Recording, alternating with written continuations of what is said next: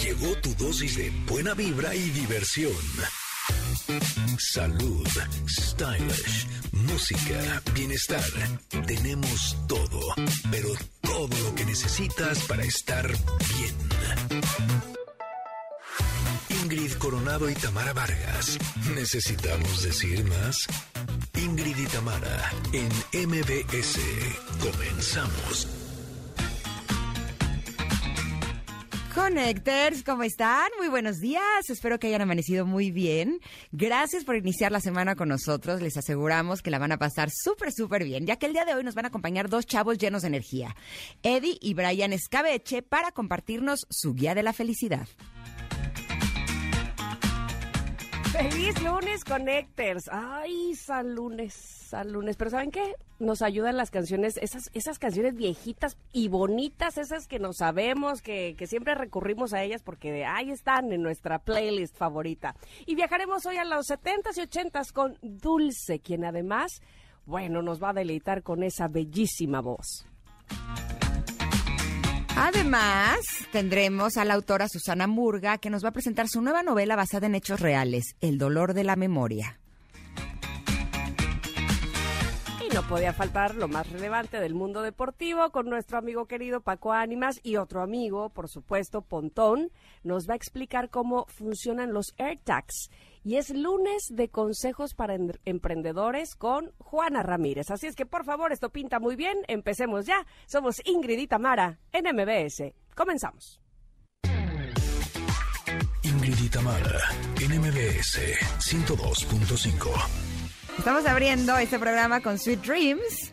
Es una canción de Eurythmics, Annie Lennox y Dave Stewart, una canción lanzada en 1983 que se convirtió inmediatamente en un hit, consiguiendo el puesto número 2 en el UK Singles Chart. La revista Rolling Stone afirmó que el tema era una obra maestra del synth pop. Y sí, a mí también me parece que es una gran canción. Y así es como les damos la bienvenida a este día, Connectors, esperando que hayan pasado un gran fin de semana. Gracias a todos los que nos acompañan a través del 102.5 en la Ciudad de México.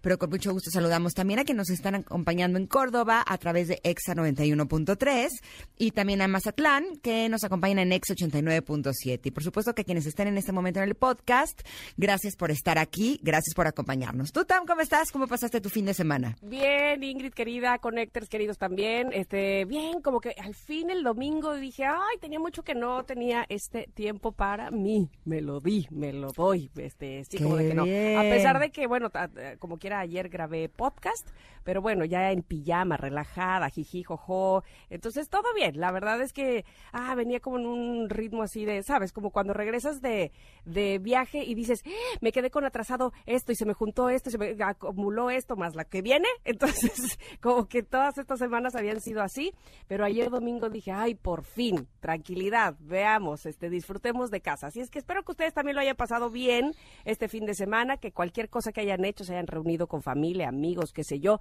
hayan trabajado probablemente, pues eh, lo hayan disfrutado. Y qué bueno que nos están acompañando este lunes, como bien decía Ingrid, que, que bueno, ya escucharon ustedes todo nuestro teaser, es decir, todo lo que vamos a tener durante el programa. Me emociona muchísimo porque ya quiero saber de todo.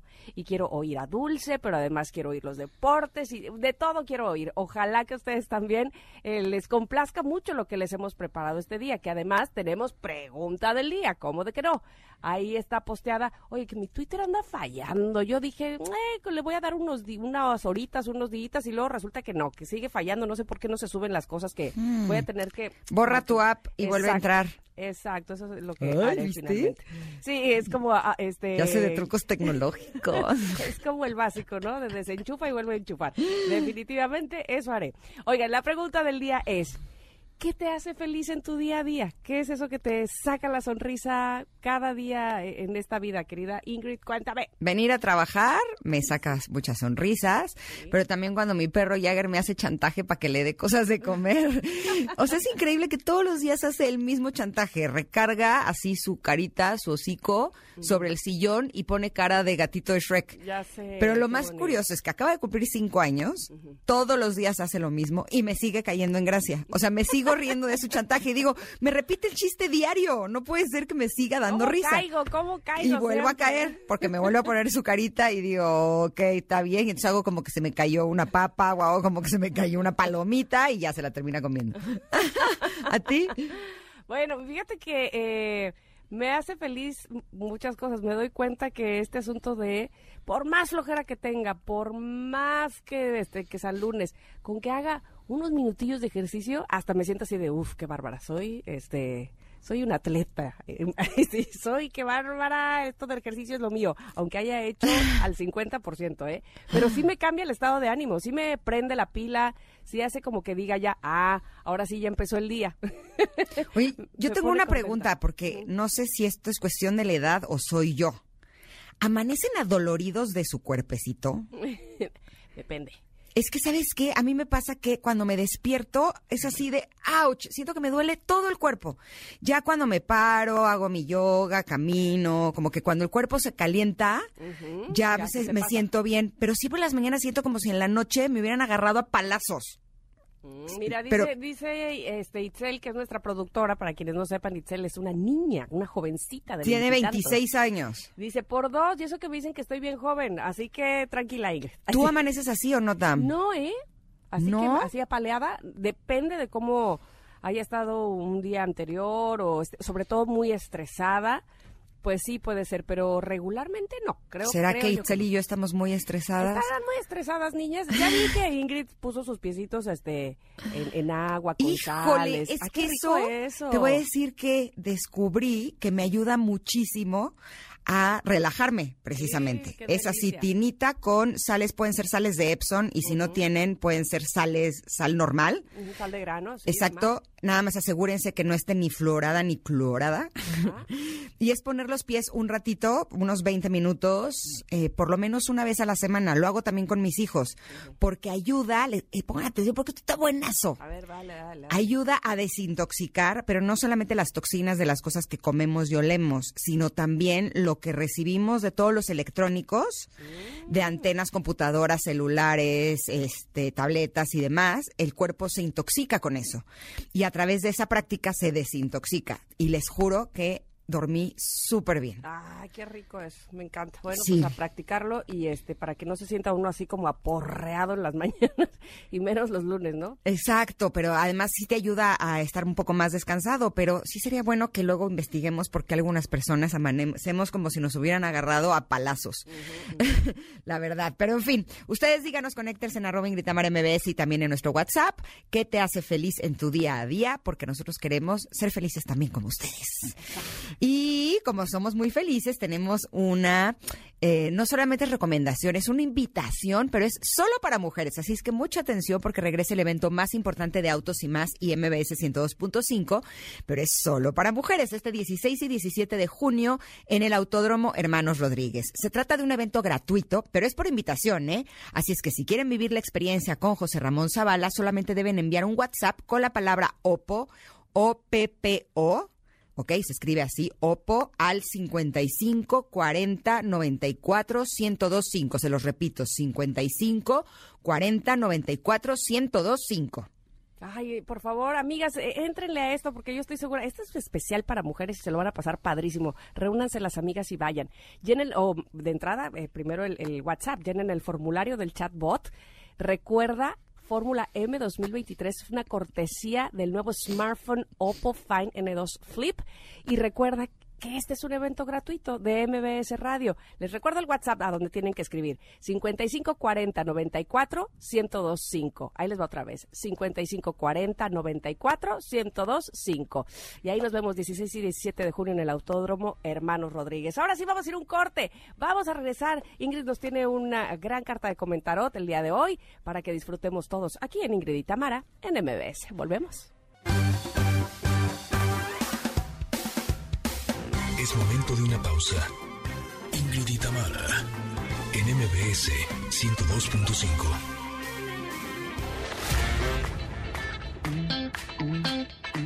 Ingrid y Tamara, en MBS 102.5. Continuamos. Centro de Seguros Liverpool, protección para cada momento de tu vida, presenta. Les va a dar risa el comentario del día de hoy. Lo pedí especialmente. ¿Por qué? Pues porque ayer estuve viendo la final del tenis de Roland Garros y eh, vi a Novak Djokovic jugar tenis. Él siempre ha sido un jugador espectacular, pero me impactó. Siempre me impacta, pero ayer me impactó todavía un poquito más. Si ganaba el partido de ayer, realmente se iba a convertir en el jugador de tenis con más eh, torneos de Grand Slam ganados en la historia. O sea, en el jugador de tenis más importante de la historia. Yo me puse a pensar, ¿qué pasaría con una persona que está por jugar ese partido? ¿No? Pues nervioso mínimo. ¿Estamos de acuerdo? O sea, no solamente es ganar este torneo de Grand Slam, además aprovechando de alguna forma que Rafa Nadal, que es el que siempre gana este torneo porque es en la superficie que es de arcilla, está lesionado y entonces no iba a jugar. Entonces era su gran oportunidad de ganar este torneo, ¿no? Llega a la final, empezó a jugar muy bien, pero lo que más me impactó es que en el último juego, o sea, en los últimos, pon tus cinco eh, juegos, eh, o sea, como cinco de que saca uno y toca así, y luego otro así. En los cinco, los últimos cinco, ¿no? Él necesitaba cuatro para ganar, él tenía el saque, y hizo dos aces. ¿Qué quiere decir dos aces? Que cuando saca, la saca tan bien, la saca tan rápido, la pone en la línea, que el otro ni siquiera tiene oportunidad de tocarla. ¿Qué mente tiene una persona para hacer eso? ¿No? Normalmente lo que suceden en estos puntos que son como muy tensos es que fallan. ¿No? En que no se arriesgan, porque justo como están nerviosos, no quieren fallar. Y él se dio el lujo de hacer dos aces. O sea, su mente es así impresionante. Y entonces dije, ¿qué hacen este tipo de personajes para lograr hacer esto? Y por supuesto que pensé también en Jennifer López, ¿no? Jennifer López me parece que es una mujer que es contundente y que siempre consigue lo que quiere. Y es una de las actrices de cine más taquilleras, pero también cuando eh, produce música es de las más vendidas, de las más sonadas, ¿no? Y dije, ¿qué es lo que hace? Entonces me encontré una entrevista de Jennifer López donde nos dice cuál es la clave para hacer lo que hace y para lograr sus metas, que me imagino que las de Novak Djokovic deben de ser las mismas. Eso es lo que dice Jennifer López el día de hoy en el comentarot. Mi filosofía es que tienes que trabajar más duro que nadie. Todos pensamos que trabajamos duro. Mis hijos me dicen que saben que trabajo duro. Y yo les digo, no, no es porque trabaje duro, es porque trabajo más que nadie, más, más, más duro. Cuando todos están durmiendo, yo estoy trabajando. Nos queda claro. ¿Cuántas veces creemos que estamos trabajando duro? ¿no? Pero de pronto nos da flojera despertarnos temprano, de pronto decimos, ay no, ya mejor lo dejamos para mañana, ay no, y si queremos hacer cosas importantes, si queremos cumplir nuestros sueños, tenemos que trabajar más duro que los demás. ¿Por qué? Pues porque así es la competencia, ¿no? Y justo esto me hizo recordar que eh, les he contado aquí que mis hijos están en el Nacional de Padel y me puse a preguntarles a las mamás de los que están ganando, sobre todo en la categoría de, de los más grandes, cuántas horas entrenan sus hijos al día. Sus hijos entrenan cuatro horas diarias pero investigué y Novak Djokovic y Rafa Nadal y este tipo de, de deportistas entrenan ocho horas al día.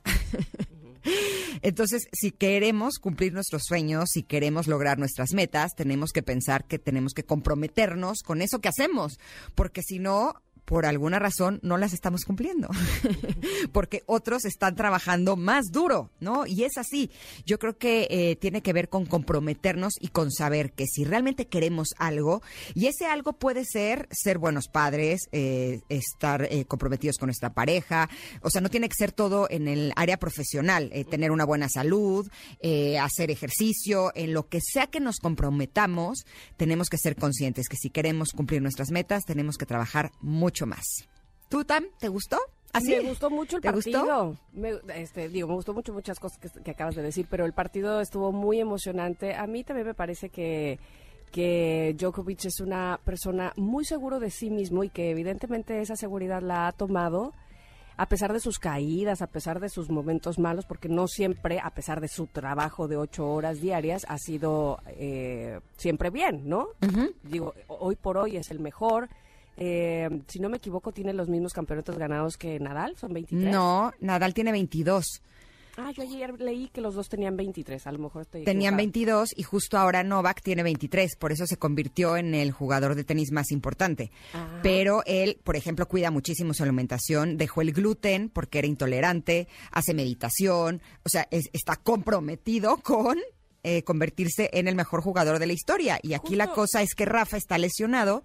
Él dijo que a lo mejor el próximo año juega otra vez Roland Garros y con eso ya se retiraría, pero Novak sigue jugando.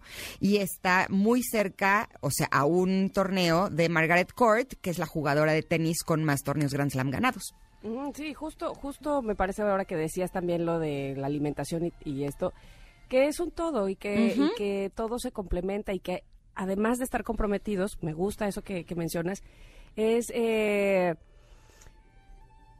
es estar comprometido consigo mismo, más allá de ganar todos los Sí, sí. torneos, porque evidentemente no por tener este 22 y no 23, no nada es menos que él, o sea, así me explico, o sea, son- es, es un, es un asunto tan, ta- la línea es tan delgada, ¿no? Me, hiciste recordar eh, justo eh, este basquetbolista que decía, bueno, hoy perdí y no por eso soy un fracaso, porque eh, doy mi vida por esto que hago, ¿no? Y tiene que ver con el compromiso, sí, y también con asentar que, que, que, que que la vida a veces, eh, bueno, es, es ganar y a veces no. Y el mismo Djokovic seguramente no siempre ha ganado, pero su compromiso está a pesar de Sí. haber, de haber perdido, Sí, sí. eh, eh, ¿no? Entonces, eh, cuando lo tiene tan claro, cuando sabe hacia- hacia dónde quiere ir, no solamente en el tenis, sino en su vida personal, ¿no? Como ya mencionabas, eh, porque él quiere alimentarse bien, porque él quiere rodearse de gente que le ayude, porque él quiere ayudar también. Entonces, sí, se complementa y entonces ahí se ve un compromiso que al final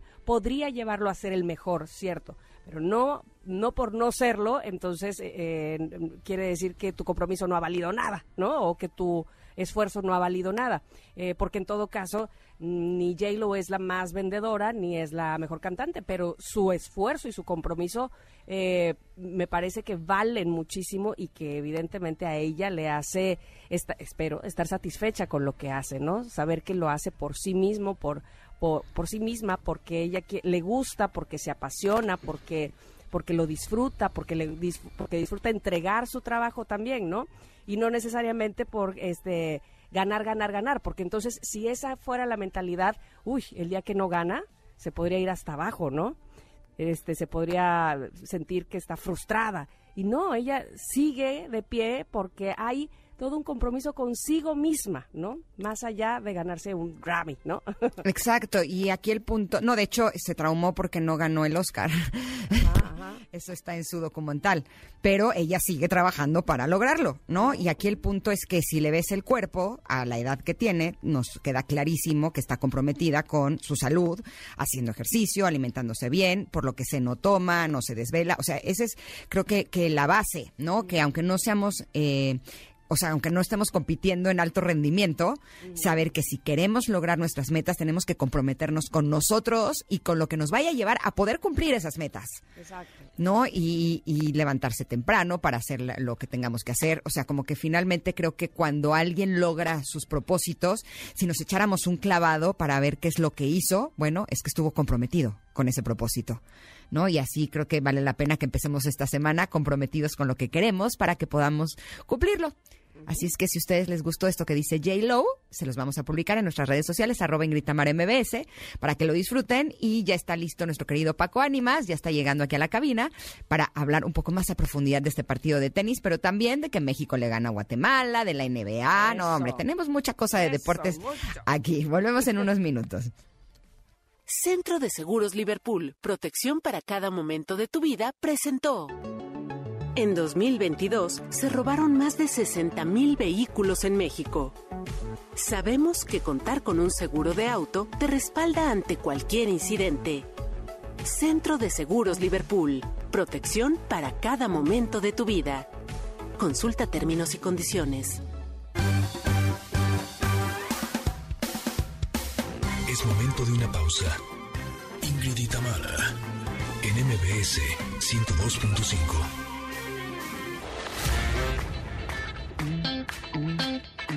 Ingrid y en MBS 102.5. Continuamos. En la cancha. Con Paco Ánimas. Lo mejor del mundo deportivo.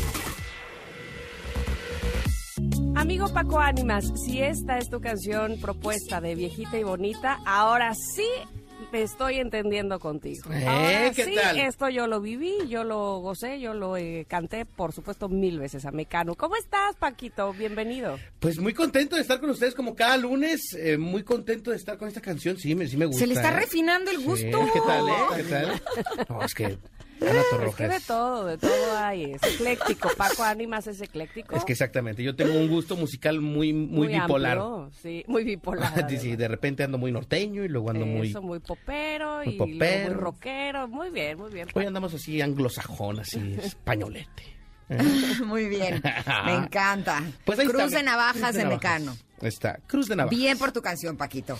Pues bueno, así como bien la canción, vámonos bien con la información deportiva. Venga. y es que hay que platicar primero de Novak Djokovic, el hombre de todos los récords. Ganó el Roland Garros y llegó a su título número 23 de Grand Slam. Nadie en la historia ha ganado tantos títulos como el serbio. El, el serbio se impuso sobre Casper Ruud en, un, en tres sets y no le dio posibilidades en esta ocasión. Yo, yo creo que se vivió, Ingrid, eh, Tamara, eh, una final adelantada en el Djokovic Alcaraz, ¿no?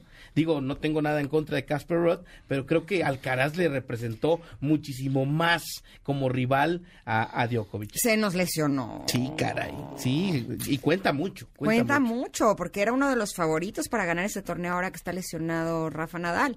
Pero yo siento que Casper sí jugó bien. Lo que pasa es que Novak, o sea, creo que es un humano de otro planeta. Sí, sí, o sí. sea, la forma en la que Sí, jugó, eh, o sea, de veras, o sea, No, y, y queda, queda demostrado que nadie detiene al serbio, es demoledor y las nuevas generaciones no pueden todavía con él. Él es el hombre del récord de todos los récords, llegó al título número 23 en torneos de Grand Slam. Él dice que el más difícil de ganar es Roland Garros, eh, lo acepta. Agradeció a todos los deportistas que estuvieron presentes ahí, estaba Mbappé, andaban eh, Tom Brady. Ah, Tom Brady, sí, sí. Y pero Tom se- Brady estaba en, con su equipo. Y o me- sea, que han de ser amiguis. Sí, así. y, y me gustó, me gustó cuando se dirigió a, a Zlatan Ibrahimovic, que le dijo, a ti no tengo nada que decirte, tú eres mi hermano. Ay, sí. Sí, no, la verdad es que- Estuvo súper emocionante. Yo lloré, la verdad. Sí, Qué raro. Toda la, toda la élite del tenis estuvo ahí, eh, de verdad, pendiente de ver cómo se coronaba el serbio, que regresa al número uno del ATP después de este torneo. Tristemente pierde la punta Alcaraz por la lesión y demás. Ahora retoma el primer lugar del ATP eh, Djokovic y además, pues se convierte en el máximo ganador en toda la historia. Ahí ya no hay cómo, no, cómo le pongas un no al serbio por encima de Federer, por encima de Agassi, por encima de Nadal, por encima de todos. Hoy por hoy, quien más Grand Slams ha ganado es Novak Djokovic. Y eso que estamos sin contar los torneos que por no vacunarse no jugó en la pandemia. Oye, una cosa, ustedes que saben de este, de este tema. Eh, 36 años, ¿es, ¿es una persona que ya está grande para el tenis? ¿O todavía le No. queda? Todavía Ah, le quedan ok, unos, unos, unos cuantos años. Yo creo que ya cuando rebasan el- el- los 40 años es cuando ya empieza el tema de ya el- Ah, pues todavía le la baja de la carrera, pero todavía le quedan sus cuatro añitos en plenitud. Tiene al menos. 36 años. Sí, yo Ajá, creo que yo creo que 36. todavía de aquí a los 40 tiene para competir en gran nivel. Ya después empieza un poquito a bajar el tema de, de- del rendimiento por las lesiones y demás, pero Sobre todo te voy a decir por qué. A lo mejor hay unos deportistas como Alcaraz que traen, eh, ahora sí que la, la juventud, sí, claro. pero la cabeza que tiene ya Novak Djokovic No, no, ya está el- dificilísimo el timing, ¿no? que lo tengan a tan corta edad, ¿no? Creo que es algo que se va desarrollando con el tiempo y que se va desarrollando con la experiencia.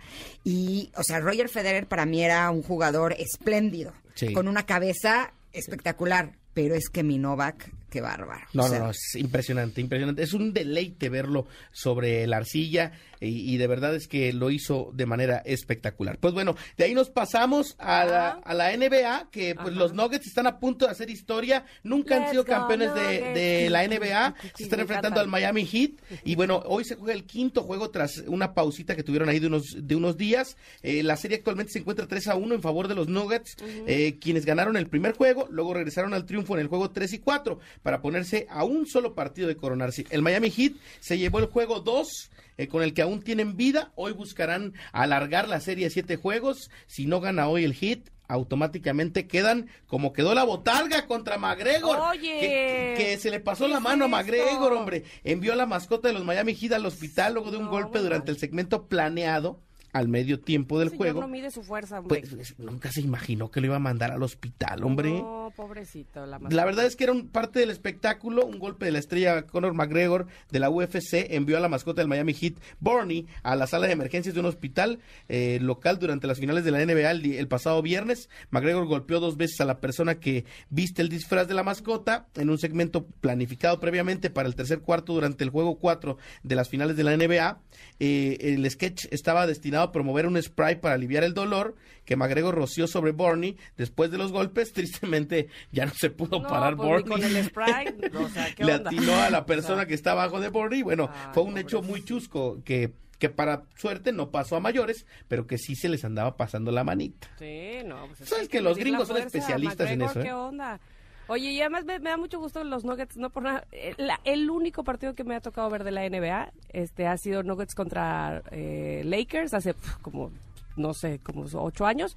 Y ganaron también en aquel momento los Nuggets, así es que me, como que, ah, e- ese es mi cariñito ahí.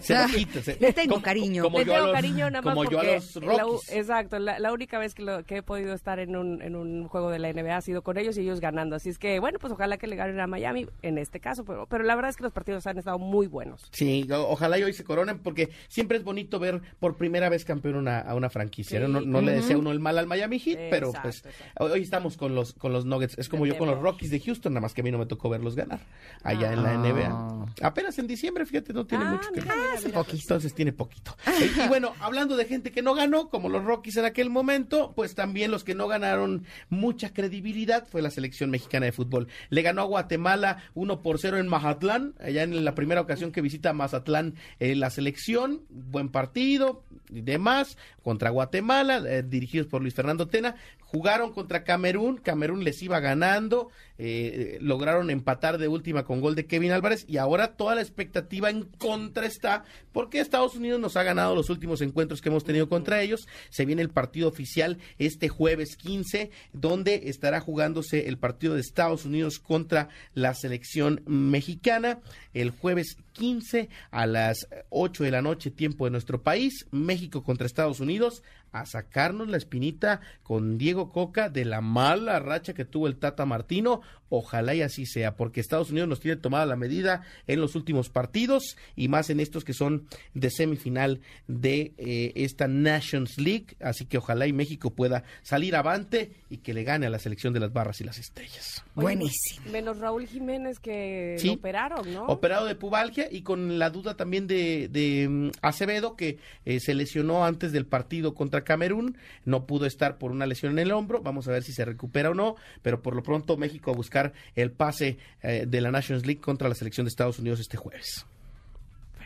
Mi querido Paco Ánimas. Pues creo que no nos falta nada más. Sí, yo tengo el reporte de Ingrid. Ah, sí, a ver. Sí, la Champions League. Ah, sí, claro. Ah, sí fue Ay, la final. bonito, el 1-0. Les voy Oye, a todo el mundo criticando el primer tiempo, pero luego se sintió de muy tan bonito aburrido que estuvo el primer tiempo se me andaba acabando la, la Aburridísimo. ilusión pero bueno el Pep Guardiola se Sí, confirma como uno de los mejores técnicos en la historia logró hacer campeón al City nadie lo hacía campeón es la segunda ocasión que el dueño va a ver al City y, es- es, eh, y logró el campeonato de la Champions eh, muy bien uno por cero partido bastante malito pero bueno terminó por ser un título importante para el City queda en el camino el Inter de Milán y mira qué cosas da la, la, la vida para Italia como tal que sigue con una mala racha en el fútbol de hace algunos años para acá. En este año futbolístico perdieron la final, la Roma pe- perdió la final de la Europa League, perdió la Fiorentina, también la Conference League, también perdió eh, la selección sub-20 italiana, perdió también en esta ocasión y ahora el Inter de Milán también pierde eh, ante este rival eh, del Manchester City. Tengo un punto. O sea, Los mala racha. mal. Mal. no. Han estado en todas las finales. Cuando su equipo no fue al mundial. Ah. Bueno, tienes un punto. Incluso el Milan no llegó a la final de la Champions League, pero sí llegó más lejos que, que hace muchos años. A semifinales. A o sea, no, no, no estaba ahí hace Están mucho tiempo. cada vez más cerca de romper la racha. Exacto, exacto, pero o sea, estar en las finales a mí me Qué parece que es buenísimo. Ingrid, ¿eh? Qué positiva con los Y italianos, que ¿eh? le vas al Cruz Azul, deberías de saberlo. Exacto. Pues sí, ¿verdad? Tienes razón. Me, me he vuelto muy selectivo ahora ya. O sea, ¿verdad? mala Ahora racha es resulta no figurar nunca. Sí, tienes razón. ¿No? Tienes toda la razón del mundo. Tienes un gran punto, ¿eh? Y nada más les falta cabeza para poder definir en las finales. Como Djokovic. Exacto. Ah. Pues bueno, ahí está ahí la información deportiva. El fin de semana sí, se jugó la Champions, ganó el Manchester City. Ahora a esperar un nuevo torneo. Ya empiezan los movimientos en el fútbol europeo. Mexicanos que quizá se muevan de equipo. Se dice que el Santi Jiménez lo quiere el Atlético de Madrid, que al- el Newcastle o el West Ham están buscando a Edson Álvarez, que a el César Montes que descendió con el español de Barcelona lo acaban de promover para que sea jugador del Mallorca. Ah, por cierto, chismecito, no tan deportivo. Héctor Moreno Ujú. Ahí, ahí ahorita les voy a decir una frase. Héctor Moreno se hizo compadre de bautizo de Xavi, el DT del Ándale, Barcelona. Nuestro mira. defensa central mexicano le apadrinaron a su pequeñín, Ajá. el señor Xavi Hernández, Órale. en Oye, España. no El DT del Barça. Barcelona. Sí, Ajá. es su compadre. Que por cierto estoy muy triste porque yo sí pensaba que Messi iba a terminar su carrera en el Barça. Yo creo que y no terminó en. Miami. Oye, No, estoy triste yo, no él. ¿Sabes cuánto va a ganar por minuto en pesos mexicanos? ¿Cuánto? 2.250 pesos mexicanos por minuto. Órale. Oye, pero dime una cosa. Sí es cierto que no se quiso ir al Barça porque le tenían que bajar el sueldo a todos los del Barça para poderle pagar a él. Es lo, es lo que él dice, que, que es el argumento que da, porque no quería afectar a los futbolistas ni a las llegadas de futbolistas por el capricho de regresar a Barcelona. Y acá en Miami lo que es cierto es que vive muchos amigos de Messi, vive el Kun Agüero, entre otros, acá en Miami. Tiene la posibilidad de, al término de su contrato, hacerse accionista de un club, como lo hizo David Beckham. Ajá. Ahora poder hacerlo también. Accionista del de Miami. Del, de del que quiera, del que quiera de la MLS. O sea, él puede el día de mañana comprar un, un porcentaje de una franquicia. Y además, Miami está muchísimo más cerca de Argentina que cualquier otra parte. No, pues eso sí. Entonces, Oye, además- ya quiere estar cerca de su tierra. Tiene, desde que era muy pequeño se fue a Argentina. Sí. Entonces, ya está buscando regresar. Muchos dicen que hará un año futbolístico en la MLS y que posteriormente su deseo es irse a retirar en Newell's Old Boys de Rosario. Ay, pues mejor se hubiera venido al Cruz Azul. Así está más cerquita. Está mucho más cerquita. Porque ahorita va a estar en la, en la misma escuela que los hijos de Shakira. Pues mejor que estuviera en la escuela de mis hijos. Y se hicieran Ah, amiguis. mira, Ah. mira. Qué inteligente. Y tienen más o menos la edad, Paolo, del. Pues ya sé. Eso, eso me hubiera Thiago. gustado. Pero bueno, pues bueno, ahí están los deportes del día de hoy, en este arranque de semana, que tengan una excelente semana y nos Igual escuchamos tú, el próximo lunes con más información deportiva, ¿eh? Muchísimas gracias. Gracias, Paquito. Arroba Paco Ánimas. En todas las redes sociales. Gracias, Eso. Paquito. Bueno, vamos a ir a un corte, vamos a regresar. Oigan, hay noticias de Taylor Swift, por supuesto, porque hoy todos los Swifties estamos así, ahí estamos, este, esperando eh, que nos manden mail y demás, pero bueno, hay noticias. Así que regresamos con eso y con más, por supuesto, que tenemos para ustedes en este programa que se llama Ingrid y Tamara. Es momento de una pausa. Ingrid y Tamara, en MBS 102.5.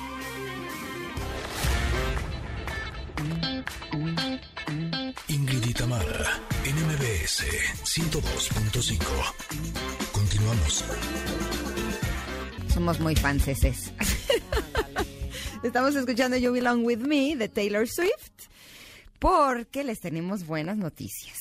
Si bien el grupo Firme tiene el récord de más presentaciones en el Foro Sol con un total de siete conciertos, bueno, pues la buena noticia para todos los que ya mandamos nuestro correo para agregarnos como fans registrados y poder tener boletos para el concierto de Taylor Swift, aquí en México, pues ¿qué creen? Que la buena noticia es que ya es oficial. Una fecha más para The Eras Tour. Eh, como lo habíamos anunciado aquí eh, en este programa, Taylor Swift estará por primera vez en México en agosto como parte de su gira musical y acaba de anunciar que se abre una nueva fecha. Tiene ya presentaciones 24, 25 y 26 de agosto y se suma la presentación del 27 de agosto. ¡Woohoo! ¡Fanfarrias! No esperábamos menos, honestamente, con este asunto de eh, de nerviosismo que traemos, ay, traemos, pero bueno, de incertidumbre, ¿no? Que traen los fans y traemos, porque yo también este, me, me registré, También. y mi hija y mi marido, y ahí estamos, ¿no? Pues sí. Entonces, este, pues traemos esta incertidumbre, porque yo creo que independientemente de, de bueno, lo, lo buena cantante que es y lo exitosa y lo famosa, ¿no? Y lo popular que es, ella ha hecho este asunto de los boletos de manera diferente, ¿estás de acuerdo? Antes estábamos esperando que si eh, hacían una preventa por una tarjeta de un banco y entonces buscabas si yo la tenía, si tú, quién la tendrá. Y ahora es distinto, ahora somos como más parejos todos, ¿no? Es, a ver, hagan fila, por favor. La cosa es calmada y la cosa es ordenada. Vamos a ver. Entonces ahí nos tiene a todos mordiéndonos las uñas. Este, pero bueno, qué bueno finalmente que se abrió otra fecha para todos aquellos que queremos disfrutarla. Que además, como hemos eh, escuchado tanto de eh, precisamente de Earth Tour, que es maravilloso, magnífico, impresionante, que todo, que se mueven árboles, que los escenarios, que es una cosa así, que por supuesto está en la expectativa de cómo va a funcionar todo eso en, en la Ciudad de México, ¿no? Sí, pero además eh, a mí me gusta mucho la forma en la que lo está haciendo con esto del registro y demás, porque si no siempre se caen las plataformas, salen a la venta y aunque te saquen preventas con los bancos y así, la verdad es que es, es muy molesto porque muchas veces nos quedamos sin boletos, pero porque la plataforma no agarró. ¿No? En cambio, esta va a ser una forma ordenada en la que podemos entrar con calma. Espero que así sea. Me imagino que Sí, si te mandan sí, la confirmación de que puedes entrar a la plataforma en cierto horario con cierto link o así. y depende para qué día vayas a, a- a ir al concierto. Pues es ahora sí que el día que sea. Tampoco estamos pero tan exigentes. A lo que voy es que el día que tú vayas a ir al concierto, de eso depende el día que te toque comprarlo. ¿Me explico? Ah, no, no- sabía. Sí, sí, sí, eso me explicaron hace un momento. O sea, si tú vas a ir el 24, entonces te tocará un día específico para comprar. Si tú vas a ir el 25, te toca otro día específico para comprar. Y entonces eso también lo hace más ordenado. Que ahora mismo estoy leyendo en el Twitter de Taylor Swift también, es que aumentó sí una fecha más para Ciudad de México y dos más para Brasil, Órale. que también es la primera vez que va. No, pues es que si, a- o sea, si abriera más, se llenarían más. O sea, Exacto. no, pero me imagino que recibieron cualquier cantidad de correos por parte de todos los mexicanos que queremos estar en este concierto y han de haber dicho, no, pues si abremos otro porque si no, ni, o sea, no va a haber manera de que ni siquiera los que se registraron al principio tengan boletos. Así es que si ustedes no se han registrado, no sé si todavía haya posibilidades de, ¿tú sabes? No, no, no, este, la- el bueno, ahora con esta nueva fecha tendremos que saber, tendremos que tener nuevas noticias, porque hasta donde se sabía, 24, 25 y 26 de agosto, solo te podías registrar hasta el 7 de junio. Y entonces ahora sí, esperar el 12 de junio, que es el día de hoy, para que te mandaran el mail de confirmación de que sí, tú puedes, tú has sido el elegido para comprar boletos, ¿no? Que es lo que estamos esperando. Eh, pero con esta nueva fecha, no sé si haya una nueva eh, fecha de registro este ya ya se verá, ya nos dirán o qué o qué ondas. Sí, O a lo sí se puede otra vez. ¿Sí? Ah, mira, pues ahí está. Sí, sí se puede. Así es que si ustedes quieren, se pueden meter a la página de taylorswift.com y donde dice tour del lado izquierdo, ahí se meten donde dice international dates, Exacto. le pican y ahí ponen su mail y el país que es México y entonces están registrados para esta nueva fecha. Así mismo es. Ah, qué nervio, qué emoción. Este, pero bueno, pues por, por favor, platíquenos si ustedes se registraron y si les llegó el mail y todo. Queremos saberlo, pues estamos ahí, ya saben. Oiga, no, le hemos, no les hemos dicho nuestro WhatsApp para que nos pongamos a chatear con ustedes. 55 78 65 1025. Ahí estamos, ahí el que tú, que yo, que no, que yo, que esto, que el otro. Y entonces ahí estamos platicando más en corto, digámoslo así, ¿no? Exactamente. Oigan, eh, ya está Pontón. Vamos a hablar de los AirTags, pero antes de que vayamos con él, híjole, me encanta porque tenemos una súper recomendación para ustedes. Subaru Forester, el SUV perfecto para adaptarse a cualquier lugar, te invita a vivir experiencias imborrables este 16 y 17 de junio en el Autódromo Hermanos Rodríguez en Fórmula M 2023. Si quieres vivir la adrenalina de manejar un Subaru, solo manda la palabra Subaru por WhatsApp al 55 40 94 1025 y sigue las instrucciones. Fórmula M es un evento gratuito de MBS Radio. Les recuerdo el WhatsApp que acaba de decir Ingrid, es 5540 94 1025. Ahí les va otra vez. 5540 94 1025. Y recuerda, Subaru Forester te invita. Nos vemos en la pista y ahora nos vamos a ir un corte y vamos a regresar con la segunda hora de este programa, que ya Pontón está con nosotras también. Quédense aquí, somos Ingrid y Tamara.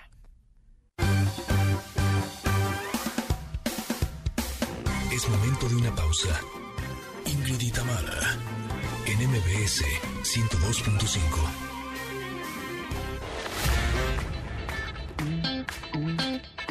Ingrid y Tamara, en MBS 102.5. Continuamos. En la primera hora de Ingrid y Tamara en MBS, Paco Ánimas nos compartió lo que se vivió este fin de semana en el mundo deportivo. Escuchen parte de lo que nos dijo. Toda la élite del tenis estuvo ahí de verdad pendiente de ver cómo se coronaba el serbio que regresa al número uno del ATP después de este torneo. Tristemente pierde la punta Alcaraz por la lesión y demás. Ahora retoma el primer lugar del ATP eh, Djokovic y además pues se convierte en el máximo ganador en toda la historia. Los Nuggets están a punto de hacer historia. Nunca han sido go, campeones de, la NBA. Sí, Se están enfrentando al Miami Heat y bueno, hoy se juega el quinto juego tras una pausita que tuvieron ahí de unos, de unos días. Eh, la serie actualmente se encuentra 3 a 1 en favor de los Nuggets. Y aún hay mucho más. Nos va a acompañar Dulce para invitarnos a su próximo tour. Además, los hermanos Escabeche nos dirán su guía para la felicidad. Y Juana Ramírez nos compartirá algunos consejos para emprendedores. Pero ya está aquí en Gabina Pontón, que nos viene a hablar de los AirTags. Esto es Ingrid y Tamara y estamos aquí en el 102.5.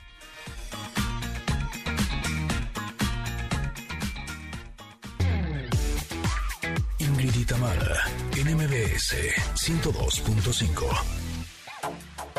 Pontón. En MBS, lo mejor de tu vida digital.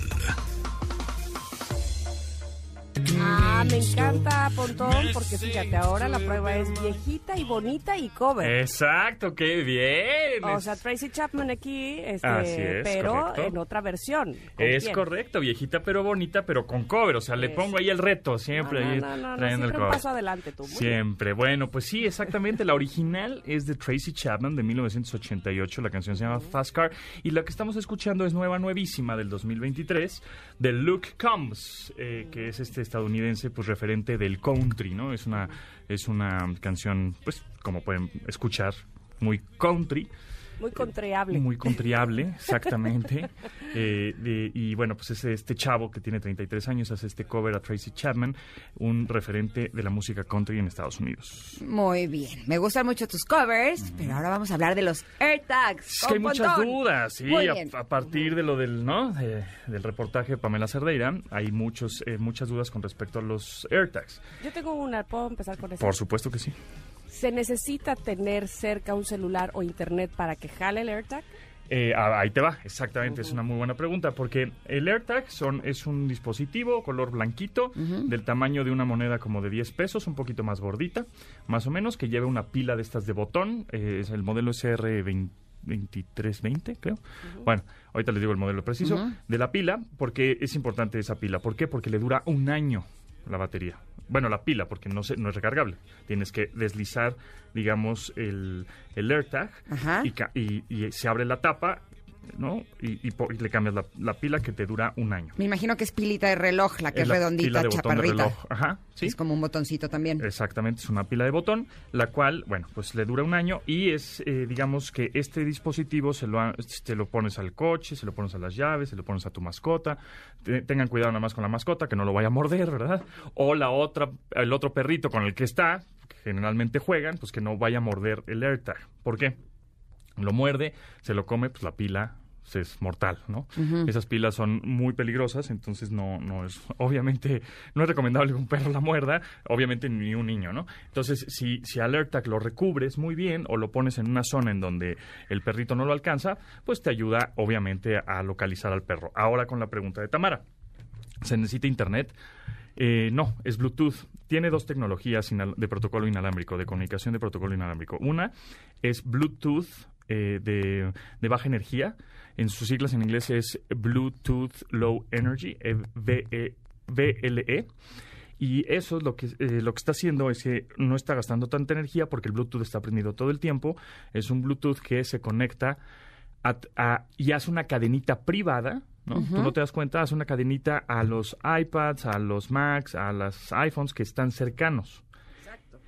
Y ese, ese iPad que está cercano, por Bluetooth se comunica con una Mac. Y esa Mac que está cercana se comunica con un iPhone. Y el iPhone, generalmente, que es el que está conectado a Internet, que está conectado a la red 4G, 4G o 5G, es el que manda la señal al Internet. Y entonces tú en tu teléfono, eh, con tu eh, Apple ID, es decir, con tu usuario y contraseña, pues sabes en dónde está tu AirTag. No sé si me expliqué. Pero hacen una cadenita, ¿no? Eh, de manera privada hasta que llega a algún dispositivo de la misma marca de Apple para que se conecte a internet y entonces a- Te llega a te ti. llega a ti. Por ejemplo, yo tengo aquí un AirTag justamente en mis manos, entonces em, si está lejos, yo tengo varios AirTags, ¿no? Que están ahorita por todos lados de, de la ciudad, porque uno lo trae mi hijo, otro lo trae mi esposa, y entonces yo los estoy viendo en dónde están A través de la aplicación de Find My o Encontrar en el iPhone. Solo funciona con Apple. Tengo una pregunta. En el caso de tu esposa, ¿para qué la tienes con un AirTag y no con el Find Ta- Me? también lo tengo. El de, de familia, de la app del celular. Además, Tengo es otra, que ¿por qué es que es que este o sea, ¿y Tranquilo. por qué necesitas doble? no, no, no, porque lo tiene en su llavero. Ajá. ¿me explico? O sea, más bien lo que está es por si Sí. pierde las llaves. Sí, no- exacto. o sea, pues yo lo tengo ahí pues porque pues ahí está ella, Ah, pero, ok, pero en realidad lo tiene en su llavero porque luego pierde las llaves de una manera cercana y entonces las pierde. O sea, no es, no es porque la quiera estoquear tanto, ¿no?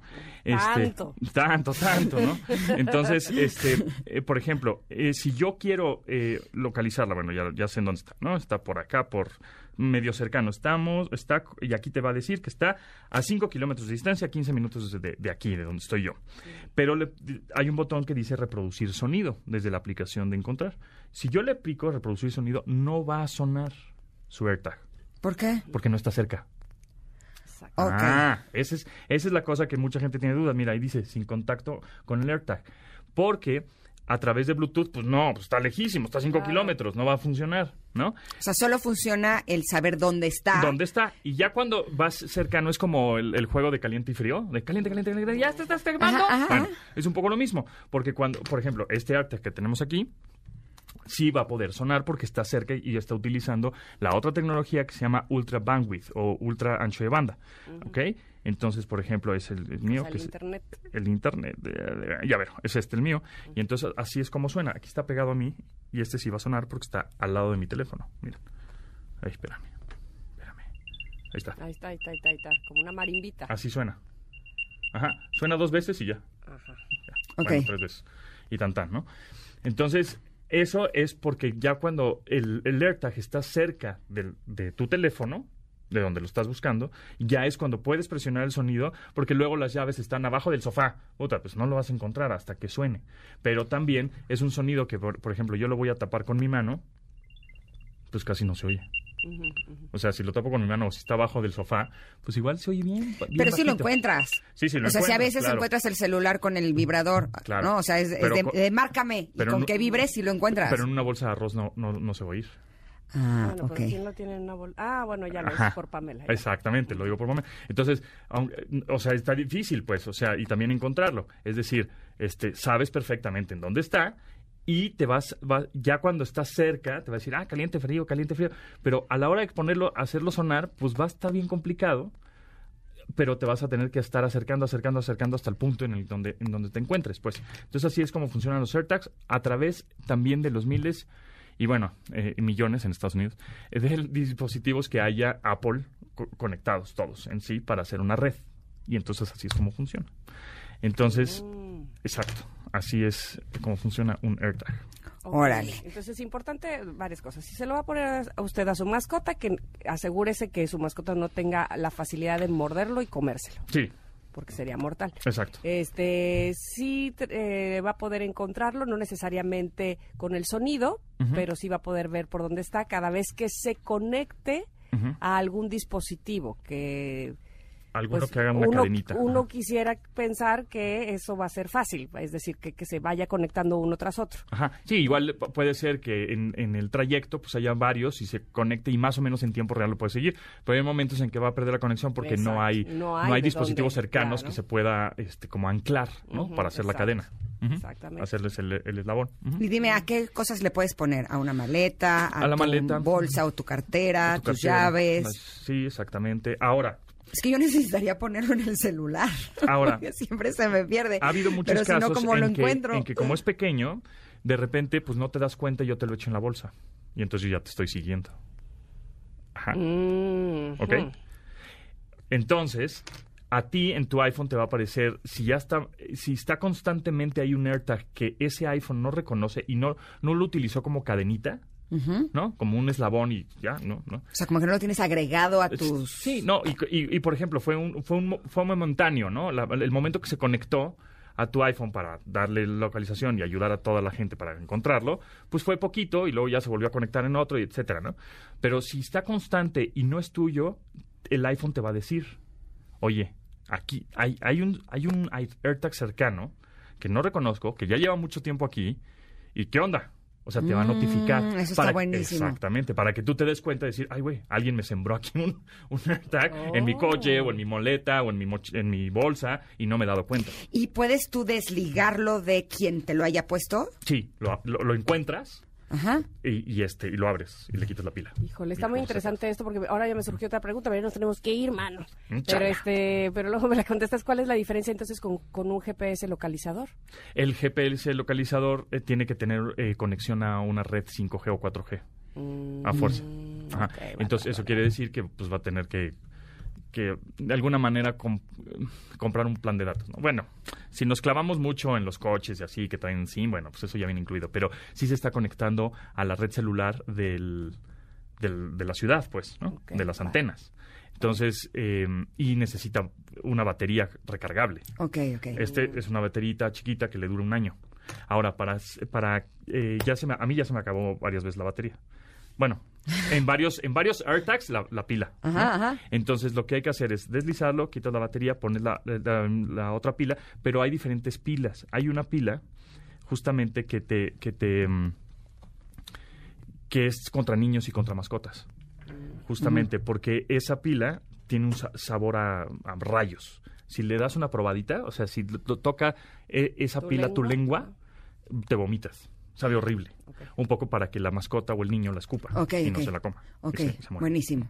Oye, mil gracias, Pontón. Gracias, Gracias. Pontón. Como siempre es un placer escucharte y que nos des luz en el área Exacto. digital. Gracias a Pero te ustedes. esperamos pasado mañana. ¿eh? Sí, aquí estoy No el próximo miércoles. Va, no. Ah, aquí ya ando- estás. Aquí andamos. Órale, Gracias, gracias. Pontón. Oigan, además queremos, antes de, de irnos a corte, decirles que regresa el evento más importante de autos y más, y MBS 102.5 solo para mujeres, este 16 y 17 de junio en el Autódromo Hermanos Rodríguez. Y se trata de un evento gratuito, pero es por invitación. Así que si tú quieres vivir la experiencia con nuestro amigo José Ramón Zavala, pues solo debes de enviar un WhatsApp con la palabra OPO.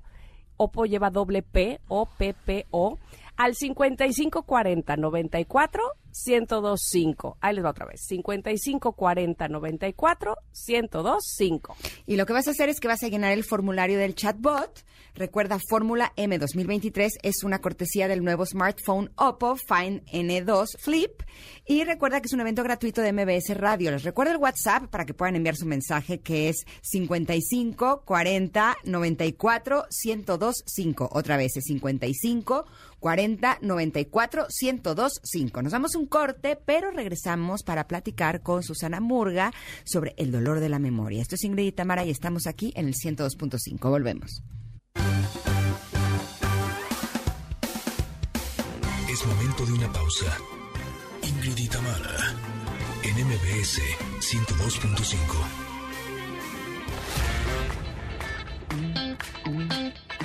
Ingrid y Tamara, en MBS 102.5.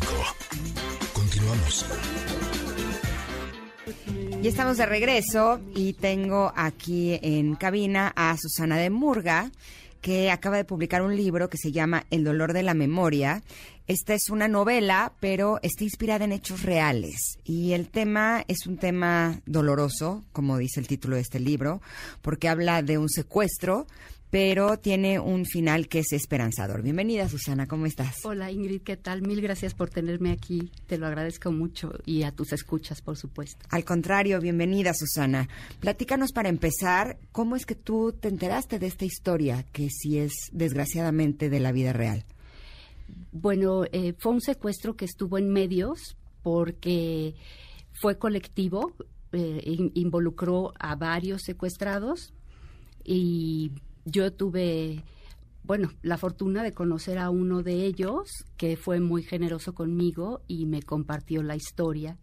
Me pareció muy interesante que además de el sufrimiento personal o la vivencia personal estuviera también, eh, pues, al ser colectivo y estar a cargo de un brazo armado del narcotráfico, que representara también un poco la situación de nuestro país. Entonces, por eso me interesó tanto. Hola, Susana, te saluda Tamara. Hola, Tamara. Oye, mi pregunta va con respecto a escribir un caso tan complejo. Cuando, se, cuando es una historia que, que no está basada en la realidad, evidentemente el escritor puede hacer de ella un papalote y echarlo a volar, ¿verdad? Pero cuando hay que eh, asumir que hay una historia real, cuesta más trabajo, es más difícil no salirse. Eh, ¿Cuáles son los retos, pues, que tuviste? Mm, bueno, em, aunque esté basada en hechos reales, debo decir que definitivamente es novela, que lo, o sea, su principal categoría sería la ficción. Esto porque definitivamente el escritor se da licencias. A mí me encanta la entrevista y, tuve acceso a entrevistar a esta persona porque me transmite, además de los hechos, las emociones pues de la persona, pero em, después sí me tomo la libertad de, irlo narrando al ritmo que me va pidiendo la novela y en el camino pues van surgiendo también eh, situaciones que te pide la verosimilitud, ¿no? Es, es verdad que a veces lo más real es increíble. Entonces, en este, en este sentido es que es ficción, pero sí traté de apegarme bastante a lo ocurrido. Cuando escucho la palabra secuestro, lo primero que me da es miedo. Siento incluso un escalofrío, ¿no? Porque desgraciadamente son cosas que sí suceden en este país. Pero ¿cuál es la intención tuya como autora? ¿Que el lector sienta ese miedo o eh, por qué es que tiene un final esperanzador, que nos, podemos empatizar con este tipo de situaciones. Creo que justo es esto. Mm, normalmente escribo sobre cuestiones sociales o problemáticas eh, socioeconómicas, políticas, y bueno, pues el secuestro es una problemática en nuestro país. Sin embargo, siempre desde la esperanza, porque yo creo que si si no existe la esperanza, ni siquiera escribiría, ¿no? Ya digo, bueno, el mundo está por terminar. Y no es así porque a pesar de las situaciones que nos envuelven, estamos cada uno de nosotros como individuos, ¿no? Nuestras respuestas a las situaciones, eh, nuestros deseos de ayudar, nuestros deseos de salir adelante, la capacidad inmensa de adaptación y supervivencia que tiene el ser humano. Entonces creo que por este lado va la supervivencia de todos somos sobrevivientes de algo. Y cada vez que conseguimos sobrevivir un, un evento o una situación, tenemos más herramientas para seguir sobreviviendo. Entonces somos, la verdad, los hombres inmensamente fuertes, pese a que haya congéneres que eligen hacer mal hacernos lo más difícil. Exacto, exactamente. Este, este libro lo podemos localizar en qué formatos, Susana. Eh, bueno, está en papel, está en digital también, está pues en las librerías de prestigio, también en Amazon, este, en Guadalajara, en Gonville, en y vaya, es de fácil acceso. Perfecto, este libro se llama El dolor de la memoria es de Susana de Murga, por si ustedes quieren adentrarse en esta novela que está inspirado en hechos reales. Te agradecemos muchísimo, Susana, que hayas estado con nosotros este día. Muchas gracias a ustedes, Ingrid, Tamara, y a toda, toda la audiencia de ambas. Gracias. Gracias a ti por estar con nosotras. Nosotras vamos a ir a un corte. Vamos a regresar. Tenemos más entrevistas, por supuesto. Así es que, por favor, quédense con nosotros porque esto todavía tiene mucho. Estamos en MBS en el 102.5. Nos escuchas a Ingrid y a Tamara.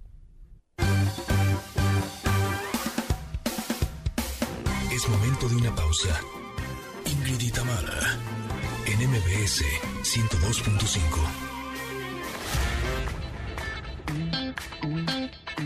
Ingrid y Tamara, NMBS 102.5. Continuamos. Ay, esto de las viejitas y bonitas, por un lado me gusta, por otro lado me da mis cubetadas de agua fría para decirme, tienes esta edad, Tamara. ¿Qué edad tienes, Tamara? Porque esta eh, de Technotronic, yo la bailaba como cuando tenía 12 años, yo creo que en la secundaria, por favor, ¿qué es esto? Pero bueno, este tiempos inolvidables, sin duda alguna. Y me da mucho gusto ligar justo esta, este comentario de eh, cuando tenía yo 12 y la secundaria con nuestros siguientes invitados, porque estoy segurísima que muchos chavos y chavas muy jóvenes están encantados de saber que los hermanos Scabeche presentan un libro. Brian y Eddie, bienvenidos, ¿cómo están?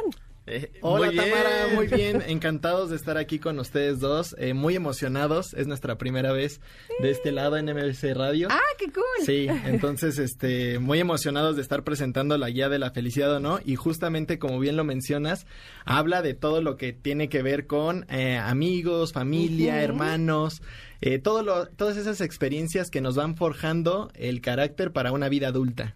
Eh, pero de hecho me estaban diciendo que no son escabeche, pero sí son hermanos. Sí, somos hermanos. Hay que dejarlo claro, somos hermanos, no nos apellidamos escabeche. Escabeche es el nombre de nuestro canal de YouTube, que es así como empezamos en las redes sociales. eh, y tiene una historia bastante interesante. A ver, ¿cuál en, es? En donde, pues cuando empezamos a hacer videos, el canal que utilizábamos era el canal de mi hermano, que lo utilizaba para la universidad. Entonces tenía así su nombre Brian, ¿no? De apellido y tal. Entonces dijimos, o sea, está bien, pero pues no sé, ¿no? De, deberíamos hacer, ponerle algo más divertido, algo que, que, pues no sé, que suene como catchy. Entonces, buscando mucho tiempo, nunca se nos ocurrió nada. y un día fuimos a un restaurante de este como tipo fondita. Ajá. Y el especial del día era como pollo en escabeche, algo así. No sabíamos ni qué era. Pero dijimos, vamos a, vamos a pedirle, vamos a pedirlo y a ver qué es. Sabía horrible, sabía horrible. No nos gustó. No lo pidan. Pero el punto es que era como una mezcla ahí rara de cosas que, no sé, el nombre nos pareció muy divertido y dijimos, pongámosle así. Obviamente, pues ya el, el marketing le pusimos con, sin la E y con K. Y ya sí se quedó escabeche y la verdad es que nos gusta bastante y creo que al momento nos representa. Es Oiga. que para la audiencia es algo interesante porque en México es una cosa y en Latinoamérica es otra cosa. En Ah, Perú sí. es escabeche es un platillo, en Chile es otra cosa. Ah, ¿de veras? Sí. Claro, entonces también como que eso nos dio pues fuerza en otros en otros países porque decían, "Ay, aquí está el escabeche en mi país." A Y, ver, pero- y era algo bien raro.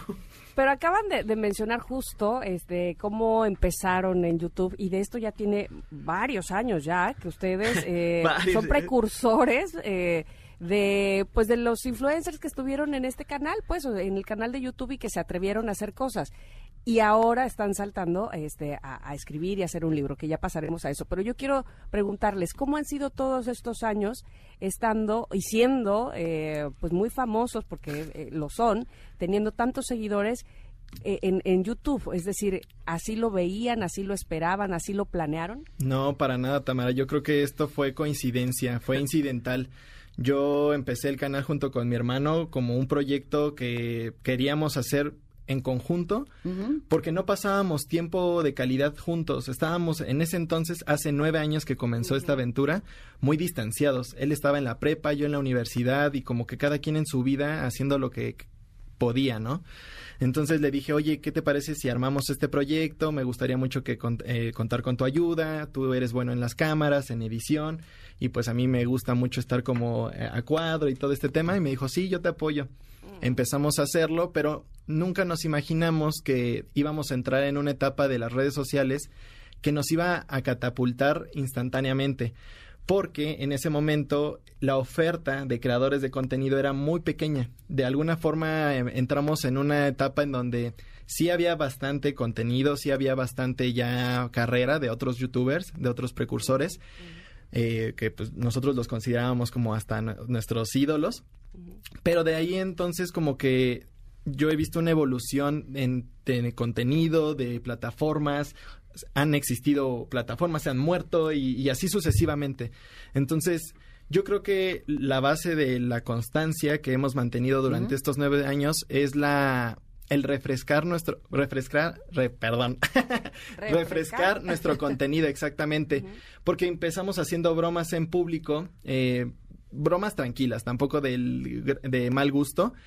Y fuimos evolucionando a blogs eh, de viajes, retos, otro tipo de contenido que se iba adaptando, pero también porque la audiencia iba pidiendo más de nosotros, de nuestra vida personal y, y jus- justamente el libro, La Guía de la Felicidad, tiene cosas que nunca hemos abordado en otras situaciones, en otras instancias, otra plata- otras plataformas, tiene material exclusivo, anécdotas que nos guardamos justamente para, para ello, porque, a ver, uno no empieza en YouTube diciendo voy a hacer un libro algún día.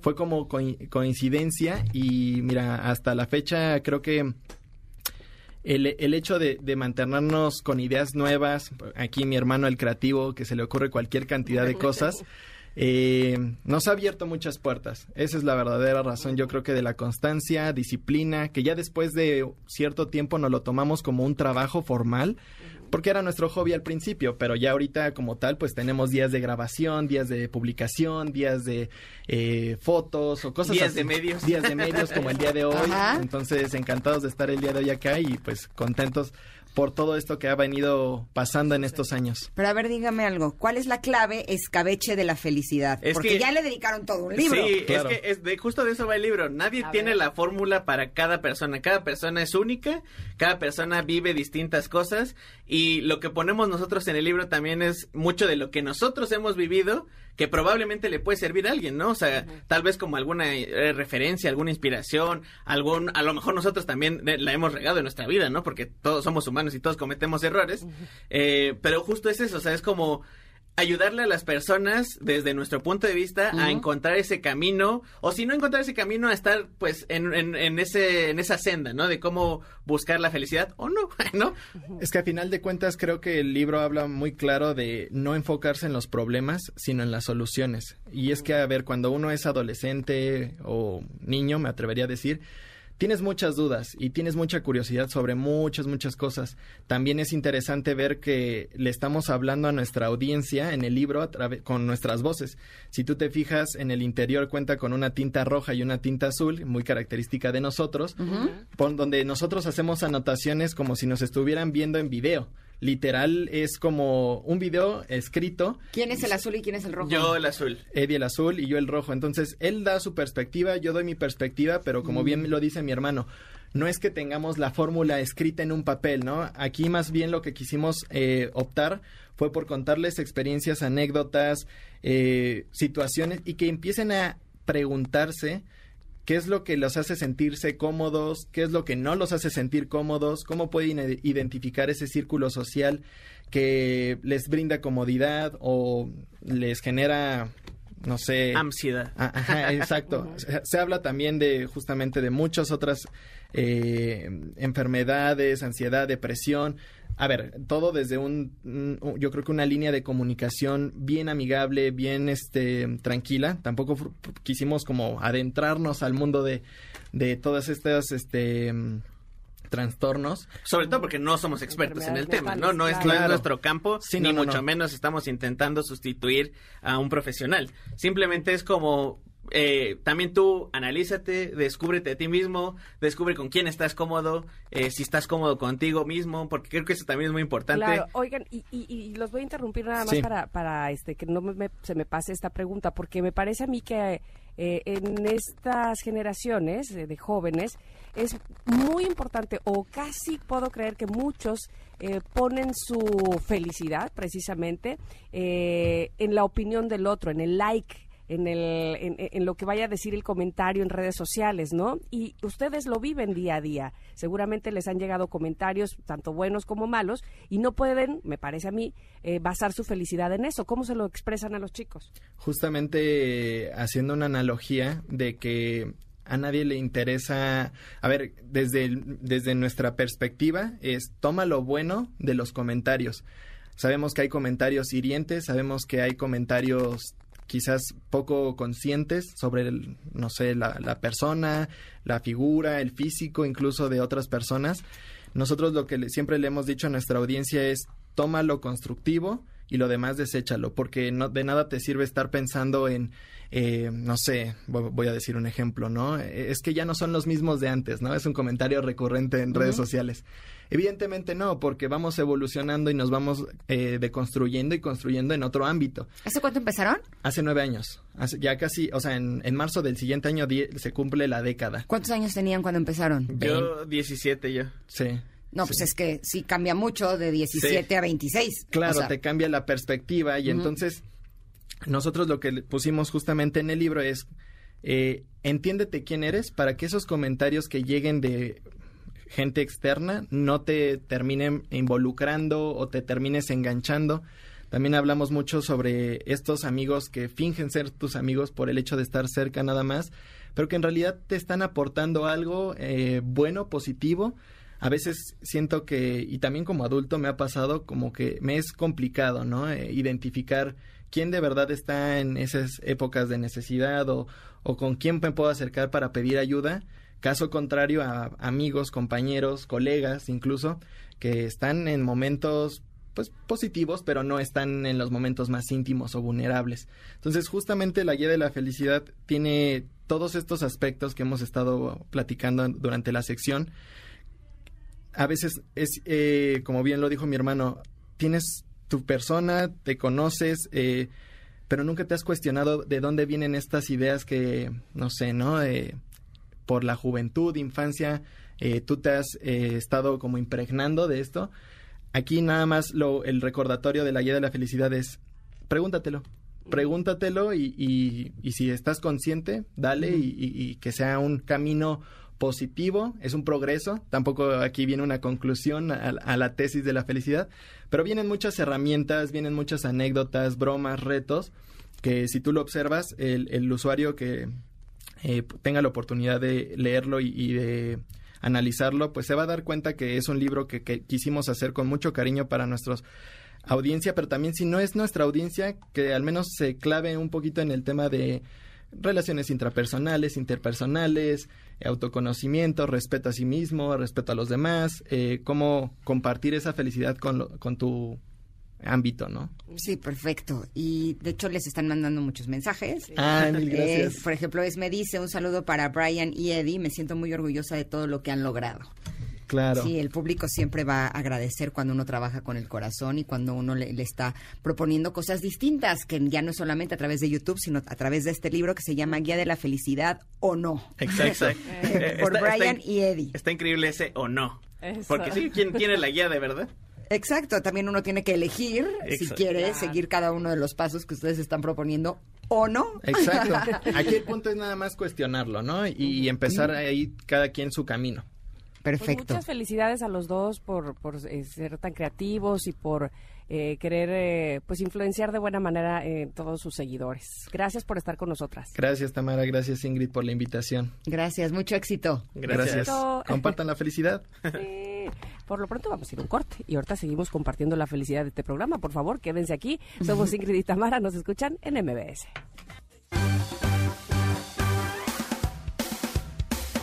Es momento de una pausa. Ingrid y Tamara, en MBS 102.5.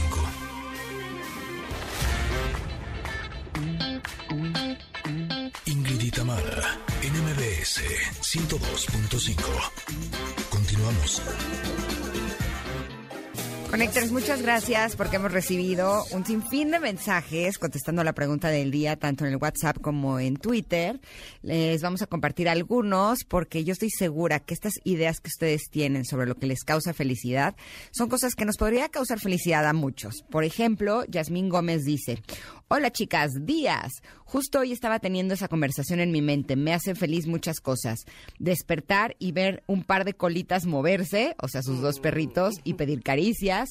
Ver mi cel con los mensajes de buenos días de mis papás. Salir a correr y sentir el viento en la cara. Mi clase de pilates o yoga.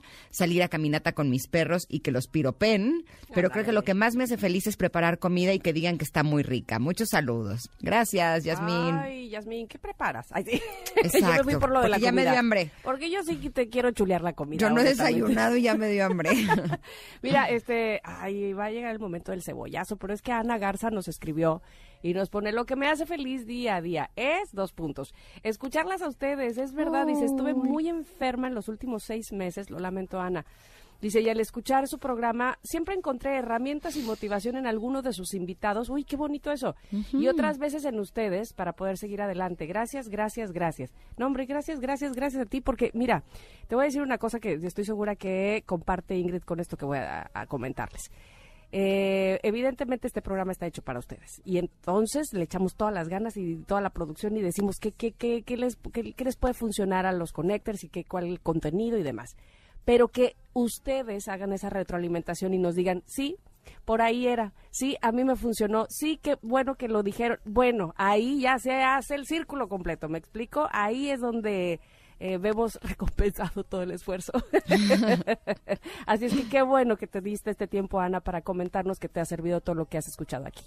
No, hombre, que nos escriban además es es súper rico, es, es una delicia poder conocerlos un poquito más a través de las respuestas que nos dan de la pregunta del día, como por ejemplo, Yesenia Reynoso nos dice, me hace feliz la convivencia con mi familia, mis nietos, su risa me carga la pila.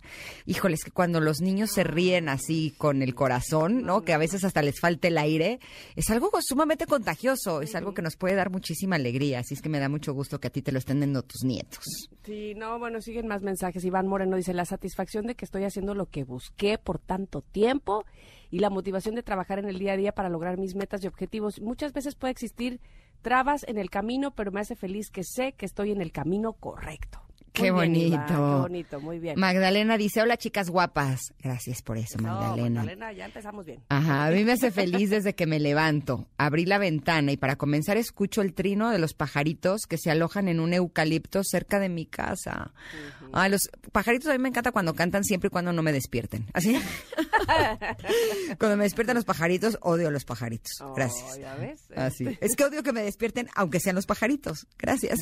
Exacto. Como decía Pau Donés, depende. ¿De qué depende? De según con, el- con- según cómo se mire, todo depende. Entonces, sí, si tú estás despierta, oí los pajaritos y Y digo, a qué lindos cantan ellos. trinas con ellos. Exacto, pero si me despiertan es ¡ash! los pajaritos. ¿Por qué me ¿Qué despertaron? les estos pajaritos?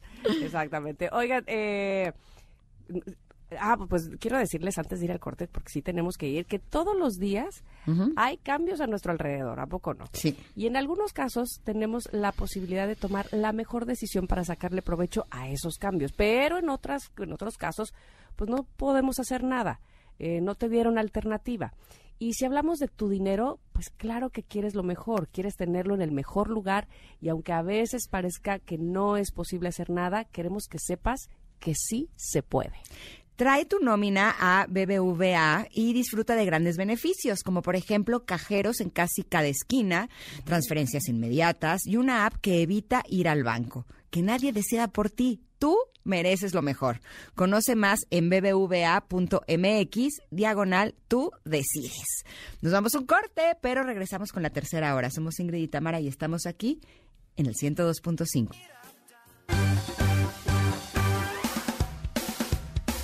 Es momento de una pausa. Ingrid y Tamara, en MBS 102.5.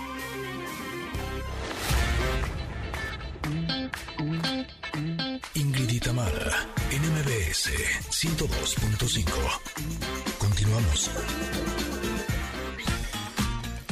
Connectors, en estas dos primeras horas de Ingrid y Tamara en MBS, la escritora Susana Murga nos presentó su nueva novela. También los hermanos Escabeche nos compartieron su guía para la felicidad. Tuvimos a Pontón y mucho más. Oigan, más adelante platicaremos con Juana Ramírez sobre emprendimiento y ya está lista nada menos y nada más. Sin duda alguna, una de las mejores voces que tenemos en este país. Está Dulce con nosotros en cabina para invitarnos a su tour Tirana. Quédense con nosotras, somos Ingrid y Tamara en MBS. Ingrid y Tamara en MBS 102.5. ¿Cómo dice? Ándale. Tu muñeca, Qué bonito. eso es. La que tienes arrastrándose a tus pies. ¡Qué buena canción! Qué buena rola, ¡Qué ¿verdad? buena rola! No solamente me gusta mucho la melodía, híjole, la letra es, es durísima, ¿no? Sí. Porque pues sí creo que cuando uno no, no, no, no tiene su amor propio, pues uno sí anda como así, como la muñeca, ¿no? como Así, la la, como la esclava de amor. Sí, sí, sí, totalmente. Y Pues, uno lo llama amor, y no. Sí. Uno le llama amor, fíjate cómo es el, el fondo de todo esto, pero además es todavía más dramático porque se canta con alegría, como con ritmo. Ajá, exacto. está- Tiene el Hey, hey, contraste, sí, ¿no? sí, Y como iba escuchando la letra y decía, ay no, no está como, como para que uno se alegre, así. si está en ese lugar, no, no está como tan bueno. Bienvenida, Dulce, ¿cómo Gracias, estás? mi querida Ingrid. Muy contenta de verte, Ingrid. Muy amable. Gracias por la invitación. Como siempre, guapísima. Ay, gracias. ¿Quién lo dice? Eso. Bella, amiga, bella. No, al contrario, estamos muy felices de tenerte por aquí, sobre todo porque tienes un tour muy importante, muy interesante, que se llama Tirana. Fíjate. O sea, de la muñeca y de la esclava de amor, ahora somos tiranas. ¿Cómo está eso? Sí, sí, sí. Es que hay un tema que, que se llama La Gran Tirana, que es muy bello. Y este, y pues de repente lo, lo- lo canta mucho Eugenia León, que lo canta divino. Pero a mí siempre me ha gustado mucho también. Y lo empezamos a cantar así de repente en una, una situación y pues había un piano, hicimos la bohemia y este, y nos gustó mucho. Y entonces decidimos que podíamos tener ese tema en el show. Y a Hugo Mejuto, el productor, pues como a él se le ocurrió y él es el productor, por si se sabía llamar la tirana. Ah, bueno, está bueno, porque estábamos hablando de otra cosa. Y digo, claro, yo soy la gran tirana. Ahora resulta. Ahora Ahora resulta que la, que soy la mala soy yo. tirana. sí. Así te vas a llamar el show, la tirana. Digo, ah, bueno, está bueno. Será porque te jalo los pelos. y qué? Oye, Dulce, qué padre. Te saludo yo también con mucho ¿Dónde gusto de oírte. Estoy en Veracruz. Ay, qué chulo. Con harto calor, pero sí muy contenta de, de Ay, estar este, Veracruz, escuchándote. qué Muy, muy bello. lindo. Oye, pero quiero- a mí me sorprende mucho muchas cosas de ti, evidentemente tu voz, por supuesto, tu carrera, sin duda, pero me encanta saber que cuando uno tiene talento en algo, pueden pasar los años, pueden venir nuevas generaciones y tú tienes esa gran bandera que, que te sostiene. Y entonces ahora, con un nuevo tour, pues con una nueva gira donde las cosas han cambiado, evidentemente las generaciones escuchan otra cosa, y, y Dulce sigue, bueno, siendo tendencia y sigue de pie y la seguimos aplaudiendo y le seguimos coreando sus canciones. ¿Cómo logras eso? Pues trabajando todos los días, mi amor, trabajando todos los días con el mismo ánimo, con el mismo entusiasmo y sobre todo con el mismo proyecto de vida, que es el no bajarme del tren en el que ya me subí hace casi 50 años.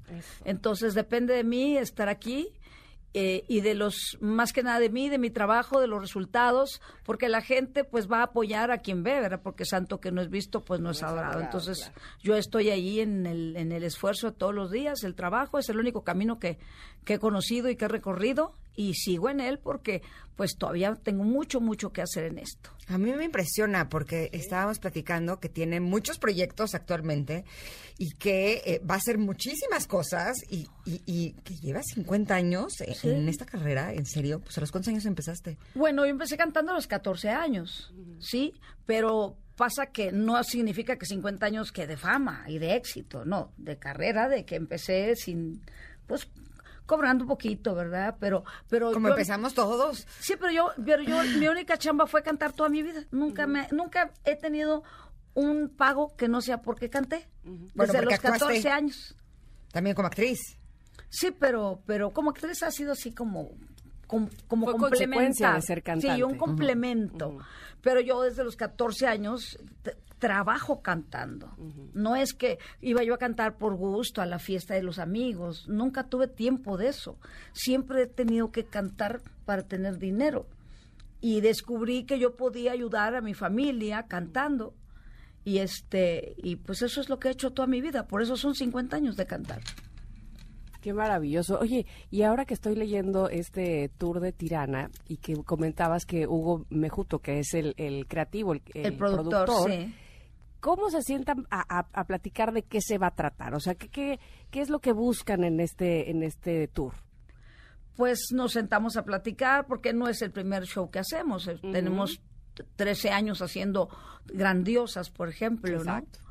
Entonces, pues hemos trabajado mucho, pero cuando se trata de hacer algo para mí, pues también trata que yo me luzca.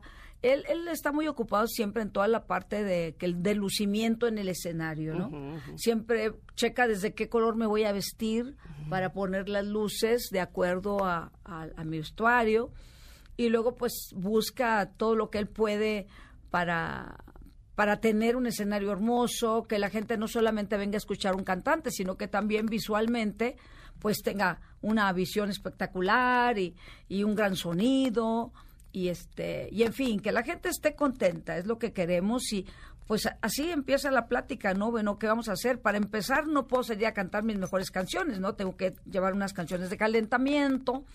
Empezamos a crecer, llega un momento en que crecemos y luego empezamos como a combinar un poquito con otras cosas para terminar también otra vez con algo, Ay, tratamos de que sea lo dices. espectacular. Qué interesante cómo lo dices porque, este, bueno, seguramente Ingrid tú también lo, lo has de saber, pero este asunto de empiezo con unas canciones de calentamiento, luego llego al clímax, a lo Cualquier más cosa alto. como Granada. Así, una cosita y X, ¿no? Los ojos de la española, o sea, cosas así exacto. ligeritas. Eh, Exactamente, nomás ahí para que calen. Pues nomás, sí, sí, para abrir boca, para abrir boca. Imagínate que abrieras con granada. Torna sorrento, cosas así ligeritas. una móvil, qué sé yo, una Oye, cosa así. oye, pero justo hablando del repertorio eh, que va con calentamiento, eh, eh, vas a tener también un homenaje al rock. Sí, sí, también. Es que estoy haciendo, estoy haciendo una producción de, de música rock, pero Ah. un rock antiguo. O sea, Sí. tipo, Tipo los sesentas, Ajá. ¿sí? O sea, popotitos y así, eso es de es- esa onda, pero no, obviamente que popotitos no, ¿verdad? No. Porque pues no. Pero no, sí es de esa época. Busco temas que, que me queden a mí, que, que, que más o menos representen lo que yo hago, pero de esa época. Y ya lo grabé, ya está nada más a punto de, de entrar ya a la, a la etapa final, que ya no tenga nada que ver conmigo, que es la mezcla, la masterización. En Ah, es esa un parte disco. estamos. Es un, pues, es que ya no son discos, es Un una- álbum. Es un álbum, una producción de 10 temas, preciosos todos, los temas que a mí toda la vida me han gustado, con los que crecí, aunque cuando esos temas fueron hit, pues yo era una niña, pero a mí me marcaron y todavía hay muchas personas que disfrutan esa música como yo. Yo cuando estoy en casa yo pongo eso, yo pongo a Roberto Jordán, pongo a Leodán, pongo a este Alberto Vázquez, me- o sea, toda esa historia musical que, que fue maravillosa y creó una época como, como a lo mejor para mi mamá, los tríos con los panchos, con los dandies, pues es música que, que quedó ahí en la memoria de todos. ¿no? Oye, pero ahora que lo mencionas y que este y que estás hablando del rock y que finalmente era tu época y que no cantabas tú eso eh, y No, empezaste yo a cantar tenía a los cinco años cuando la época del rock que fue 1960. Para que no vea, para que vean que yo digo mi edad, no tengo bronca.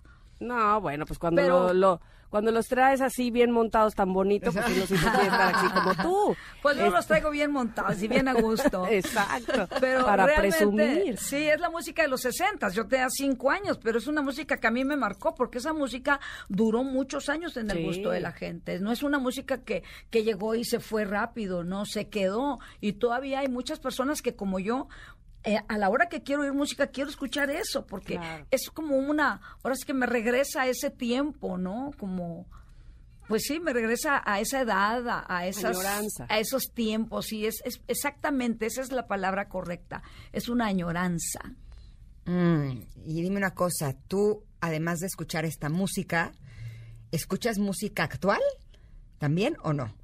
Es más fácil que escuche la viejita. ¿Te gusta más? Sí, me gusta más y también eh, la música por ahí de los de los eh, ochentas me gusta mucho también. ¿Como tipo qué? como Christopher Cross. ¿Te acuerdas? Sailing, take me the way, the Mm, way I'm romántica. going, do, Ah. do, ¿Te acuerdas? Como Air Supply. En New York City. Ok, ok, sí, sí, sí. Ajá, Ese ajá. mismo cantante, es, eh, para mí es el mejor disco que yo he escuchado. Es el único disco que he comprado siete veces, porque lo he perdido. Y lo vuelvo ¿Cómo? a comprar, y lo vuelvo a comprar. ¿En serio? Me fascina. ¿Y dónde quedan? Es el disco de mi vida. Ay, vamos de carretera, Christopher Cross. Vamos para acá, Christopher Cross. Me hago las fotos, Christopher Cross. Bueno, ya no tienes que comprar, debe de estar en, en las plataformas digitales, ¿o no? Sí está, claro que sí está. Por eso ya no tienes que comprarla muchas veces Ah, no, porque no, ya no ya se te no, pierde. ya no, no, pero te Ah, hablo le cuando- pones play. Cuando no existían las plataformas, Ajá. yo traía mi disquito siempre conmigo. Porque es una música que, que a mí me fascina, sobre todo esa producción, cómo se oye esa producción, cómo se escucha todos esos grandes arreglos que le hicieron a este chico. Un- También para mi gusto marcó una época, ¿no? Él y bueno, la música disco, desde luego Donna Summer, este, ¿cómo se- Gloria Gaynor, toda esa música para mí es, son tesoros, me encantan. La música disco es divina. Sí. Ay, no, cuando Ese es más setentas, ¿no? 70s, 80s también, cuando, cuando escuchabas por primera vez una sinfónica tocando música disco con aquellas cuerdas, esos violines, pero el sonido, tum, tum, tum, no, wow, ¿no? No, no, no, son mi locura. Me gusta más que lo de ahora. Totalmente. No sé por qué te gusta eso más que el reggaetón. Qué rara eres, Ah, la verdad. bueno, el reggaetón tiene lo suyo, tampoco sí, es menospreciable, ¿Cantarías ¿no? reggaetón? Pues lo he cantado. ¿En serio? Me- sí, me invitaron a hacer un programa de, de La Máscara. Ajá. Y canté reggaetón y no me, no me disgustó. De veras. Sí, canté la que, la que grabó Talía con Maluma. ¿Cuál es? Ah, ajá. Ah, sí sé cuál, espérate. Este, Sí sé cuál, pero no me acuerdo del nombre. Déjame, te Yo lo busco. tampoco me acuerdo, pero eh, ya no se acuerda nadie aquí. Pero ¿cómo? Pues se acuerda, pero sí se acuerdan de Lo tu peor- muñeca, de ¿verdad? esa sí, sí, noche. sí. Lo peor es que esa yo la canté en un, en un eh, concurso de canto ahí también en ¿Verdad? televisión y ya Está ni, ni bonita. así me acordaba desde esa Ah, noche. de esa noche. Desde Ah, esa de noche. noche. Sí, ah, esa es Sí, buena. Pero ese no es reggaetón, ese es más como Pues es urbano, ¿no? es urbano. Sí, sí, Sí, sí. pero es esa onda Sí, sí, sí, reggaetonera. con Maluma. sí, y también me encanta la aquella que fue un gran hit con Luis Fonsi. De Despacito. Despacito. Digo, no me gustan todas, pero cuando salen buenas, claro que me gustan. Estoy de acuerdo, yo también Y hay algunas que sí me gustan. ¿eh? Tiene su onda. La de Sí. reggaetón lento me gusta. Sí, sí, tiene lo suyo. No, Oye, pero Dulce, la pero gente le da a- mucho por re- despreciar. Es verdad. Pero vas a sacar una, un, estás a punto de sacar un sencillo, ¿no? Sí, fíjate que por primera vez grabé un tema ranchero. Ándale. porque hace un año escuché a un amigo, mi amigo José Pablo Gamba, compositor, en la casa de una amiga, y cantó su canción y me encantó. Y le dije, ¿qué onda con tu tema? Me dijo, es que me lo va a grabar una banda. Ah, ok. Al año le volví a hablar. Le dije, oye, ¿tu tema qué? ¿No te lo iban a grabar? Pues sí, pero no. Le dije, a ver, dámelo y yo te lo grabo mañana. Ándale. En serio, si mañana, ¿con quién quieres que se hagan los arreglos? Con quien tú digas, vamos a grabar. Y este, y nos fuimos a- al, con el maestro Fernando de Santiago, que es el que, el, el que le hace los arreglos a los Fernández, a los Aguilar, a los mejores rancheros. Nos hizo un súper arreglo y es un tema que se llama Verde Pradera. Porque eh, no tiene, no, no, o sea, es un tema muy sencillo, muy lindo. Lo que pasa es que es muy, es muy padre, es en doble sentido, ¿sí? Porque Verde hay un momento en que te dice, tú eres un perro sin dueño, vete a la verde pradera. Ah. A ver, ¿no nos quieres cantar un pedacito? Porque Ay, ya, sí, esto ya ya no. me ver, interesó. Pero déjame ponerla em- emparejada con, con la grabación para que tenga un poquito de chiste. Va, porque me gusta que antes tú eras la muñeca esclava de amor y ahora No, lo ahora los mandas a la verde la pradera. verde pradera. Que se vayan a la verde pradera. Pues la verdad, sí, sí. que se porte mal ya no tiene chance, pero ya las cosas ya cambiaron mucho. Mucho. Pues ese cambio me gusta, la verdad. Si no se va a portar bien, pues sí, mejor ahí lo andamos mandando, ¿no, Tam? Ya los Sí, mandamos a la verde sí, sí, pradera. sí, sí. Total, ahí que hay muy buen solecito en la pradera. Fíjate que luego yo escucho letras de, eh, de canciones tuyas y digo, mira cómo han cambiado las cosas. Me acuerdo que cuando cantabas, por ejemplo, este, pero déjame volver, volver contigo, ¿no? Era Ajá. esa, y que decías, hazme lo que quieras. Y yo decía, pero ¿cómo? Pero, Sí, es cierto, esa ¿te letra es tremenda. Ah, reina, esclava o Exacto. mujer. Esa. Pero déjame volver ¿A quién le mandé mi canción? Ahora ya no sé a quién se la puse. ya perdiste el, eh, también ya, ahora ya, esta. todavía pa- per- o sea, soy la especialista en perder.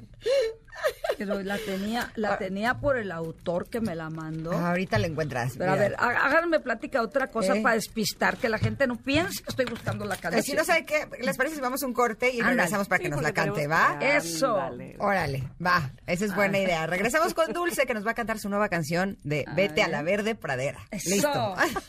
Regresamos. Entonces Ingrid y Tamara y estamos aquí en el 102.5. Es momento de una pausa. Ingrid y Tamara, en MBS 102.5.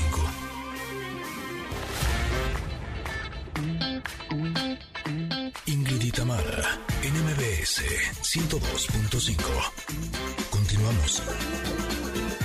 Oigan, espérenme. Yo le, le voy a preguntar directamente a Dulce, que nos acompaña el día de hoy en nuestro programa. ¿Qué se siente que todo, todas, todos, todes queremos cantar en los karaokes como tú? Y ya has de decir, ay, pobre, este ya que se vaya a sentar, porque no, pues nos la pones muy difícil, pero nos sentimos dulce, ¿eh? Ahí en el escenario del karaoke.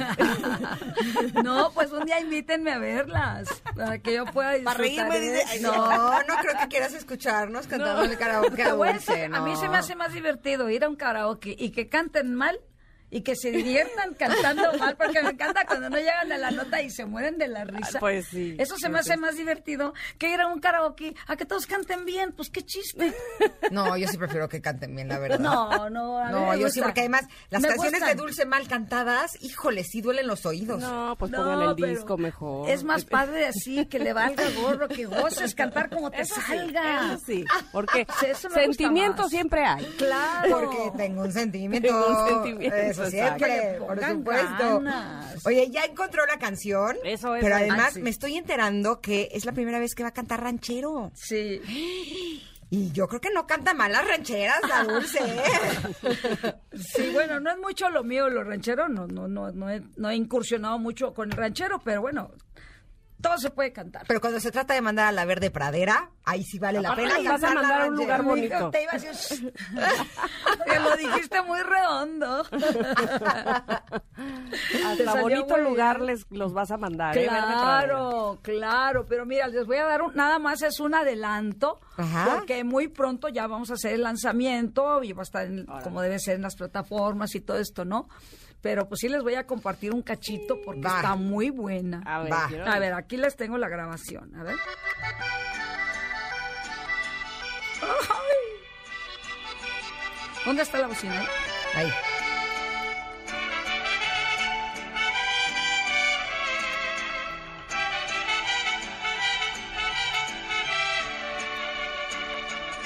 Estoy mejor sin ti.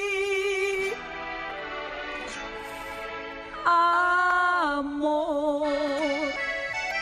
Ya no me acuerdo ni de tus ojos, ni de tu boca, ni de tu cuerpo. Has de pensar que sin ti no duermo. Y si no duermo es porque tengo a quien amar. Ay, amor, ay, amor. Vete a la verde pradera. Ve a deshojar margaritas y ni menciones mi nombre. Ay, amor, ay, amor.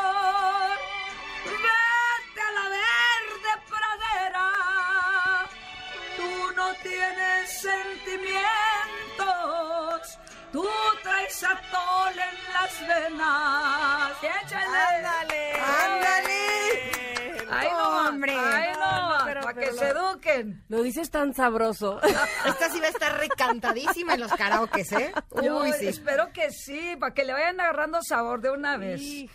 Échame buena. tres tequilas, dos mezcales y a cantar la verde pradera, ¿cómo no? A mandar a la verde pradera a todo el mundo, a quien se te atraviese mal. Oye, y si no la vas a cantar en el karaoke, pues nada más le das copia a la liga de la canción y se la mandas por WhatsApp, ¿así? ¿A poco no va a ser para, para mensajearte a alguien que Sí, te cayó gordo? Sí. Ahí te va tu cancioncita. Hijo, es que hay unos que sí se la merecen, la verdad. No, no, total. Así, francamente. ¿Así? Sí, sí, sí, sí, sí. Pues a mí me pareció una canción muy pícara. Sí. Ajá, Muy padre, es una canción para divertirse, obviamente, pero este, pero es una canción diferente, Sí. que a la que yo espero que, que a la gente le quede, ¿no? Para, para que se divierta. Oye, y no cantas mal las rancheras, las cantas re bien. Ay, gracias. Francamente, te sale muy, muy bien. Oye, ¿vas a cantar esta canción en, en el Metropolitan? No lo sé, fíjate, todavía no lo sé, pero igual y sí, igual y sí. Sí, pero, Pero que- lo que pasa es que otras. necesito, necesito que ya esté en, en, en las re- que ya esté en las plataformas. En las plataformas. Porque lo- no puedes así cantar una canción, lo- la gente va y la busca y no está. Ajá. Entonces, pues no quiero quemarla así de esa manera. Pero yo, Pues, es, yo creo que si ya para entonces tenemos todo como debe estar en orden, pues igual y sí. Ay, bueno, por Pero lo pronto, dependemos de eso, ¿no? El 22 de junio no nos perdemos todo lo que vas a cantar en el Metropolitan, ¿verdad? Así es la invitación. Sí, 22 de junio voy a estar en el Metropolitan. Los invito a todos nuestros amigos que nos escuchan que vengan. Va a ser un super show. Estamos muy contentos. Lo hemos planeado con mucho tiempo. Y yo espero que la gente venga y que disfrute mucho lo que vamos a hacer. La producción es, el- es del señor Hugo Mejuto. Y bueno, pues esperamos que todos nos acompañen. 22 de junio. 22 de junio, que es el próximo jueves. Wow, Ajá, muy bien. la próxima Me hubiera semana. gustado viernes, pero no hubo más que jueves. Oye, el jueves es muy buen día. Sí. Sí, pero lo que pasa es que el viernes tienes más chance gente que viene de fuera, de, de, de trabajan en la mañana, se toman su vuelo a mediodía o en la tarde y llegan en la noche, porque viene mucha gente de fuera de las ciudades, de la Ciudad de México. Viene mucha gente. Pues Entonces, ya pues, vuélense el día. ¿Verdad? Que se vuelen el día y lo juntan con el sábado. Además son las fechas del Pride. Ah, pues ahí está. Sí. Entonces, No, bueno, pues esperamos que todos nos- nuestros amigos y toda la comunidad venga a cortarse las venas con hojas de lechuga. Exacto, Exacto, afinar bien. garganta con dulce. Ay, qué gusto haberte tenido en el programa, de verdad que ha sido. Muy bonito escucharte y platicar contigo como siempre. Gracias, Gracias, Dulce. saludos a todo Veracruz, besos a todos, les queda cerquita venir, pues, venirse Sí, para la acá verdad que show. sí. Sí, sí, Sí, sí. les queda cerquita. Pues diviértete mucho, tómate tu cafecito, ya Exacto, sabes mi dónde. lechero. El, lecherito ese rico. Ñom. Sí, y mucho éxito en tus proyectos, que vas a estar muy movida actuando Ingrid. y en otro proyecto y así, que yo ya me enteré de todo, pero todavía no lo podemos decir. Pero te esperamos es, de regreso en esta cabina para que lo cuentes tú, ¿va? Gracias. Y a ustedes, chicas, felicidades por el exitazo de su programa. Ah, gracias. Besos, divinas. Oigan, tenemos más invitaciones para ustedes. Oh, sí, invitaciones solo para mujeres porque regresa el evento más importante de autos y más y MBS 102.5 solo para mujeres este 16 y 17 de junio en el Autódromo Hermanos Rodríguez. Se trata de un evento gratuito, pero es por invitación, ¿eh? Así es que si quieres vivir la experiencia con José Ramón Zavala, solo debes de enviar un WhatsApp con la palabra SEV, SEV, así ve chica, SEV, al 55 40 94 1025. Se los repito, 55 40 94 1025. Y una vez que mandas esa palabra, Sev, cabeza tienes, eh, llenas el formulario del chatbot. de Recuerda huevo, Fórmula. M 2023, que es una cortesía de SEF eléctrico para todos. Les voy a repetir, por supuesto, el WhatsApp, porque recuerden que este es un evento gratuito de MBS Radio. El WhatsApp es 5540 94 1025. 5540 94 1025. Y ahí nos vemos en el Autódromo Hermanos Rodríguez. Vamos a ir a un corte. Regresamos, por supuesto, que tenemos para ustedes todavía más en este programa que se llama Ingrid y Tamara.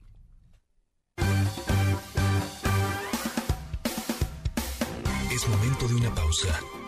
Ingrid y Tamara, en MBS 102.5.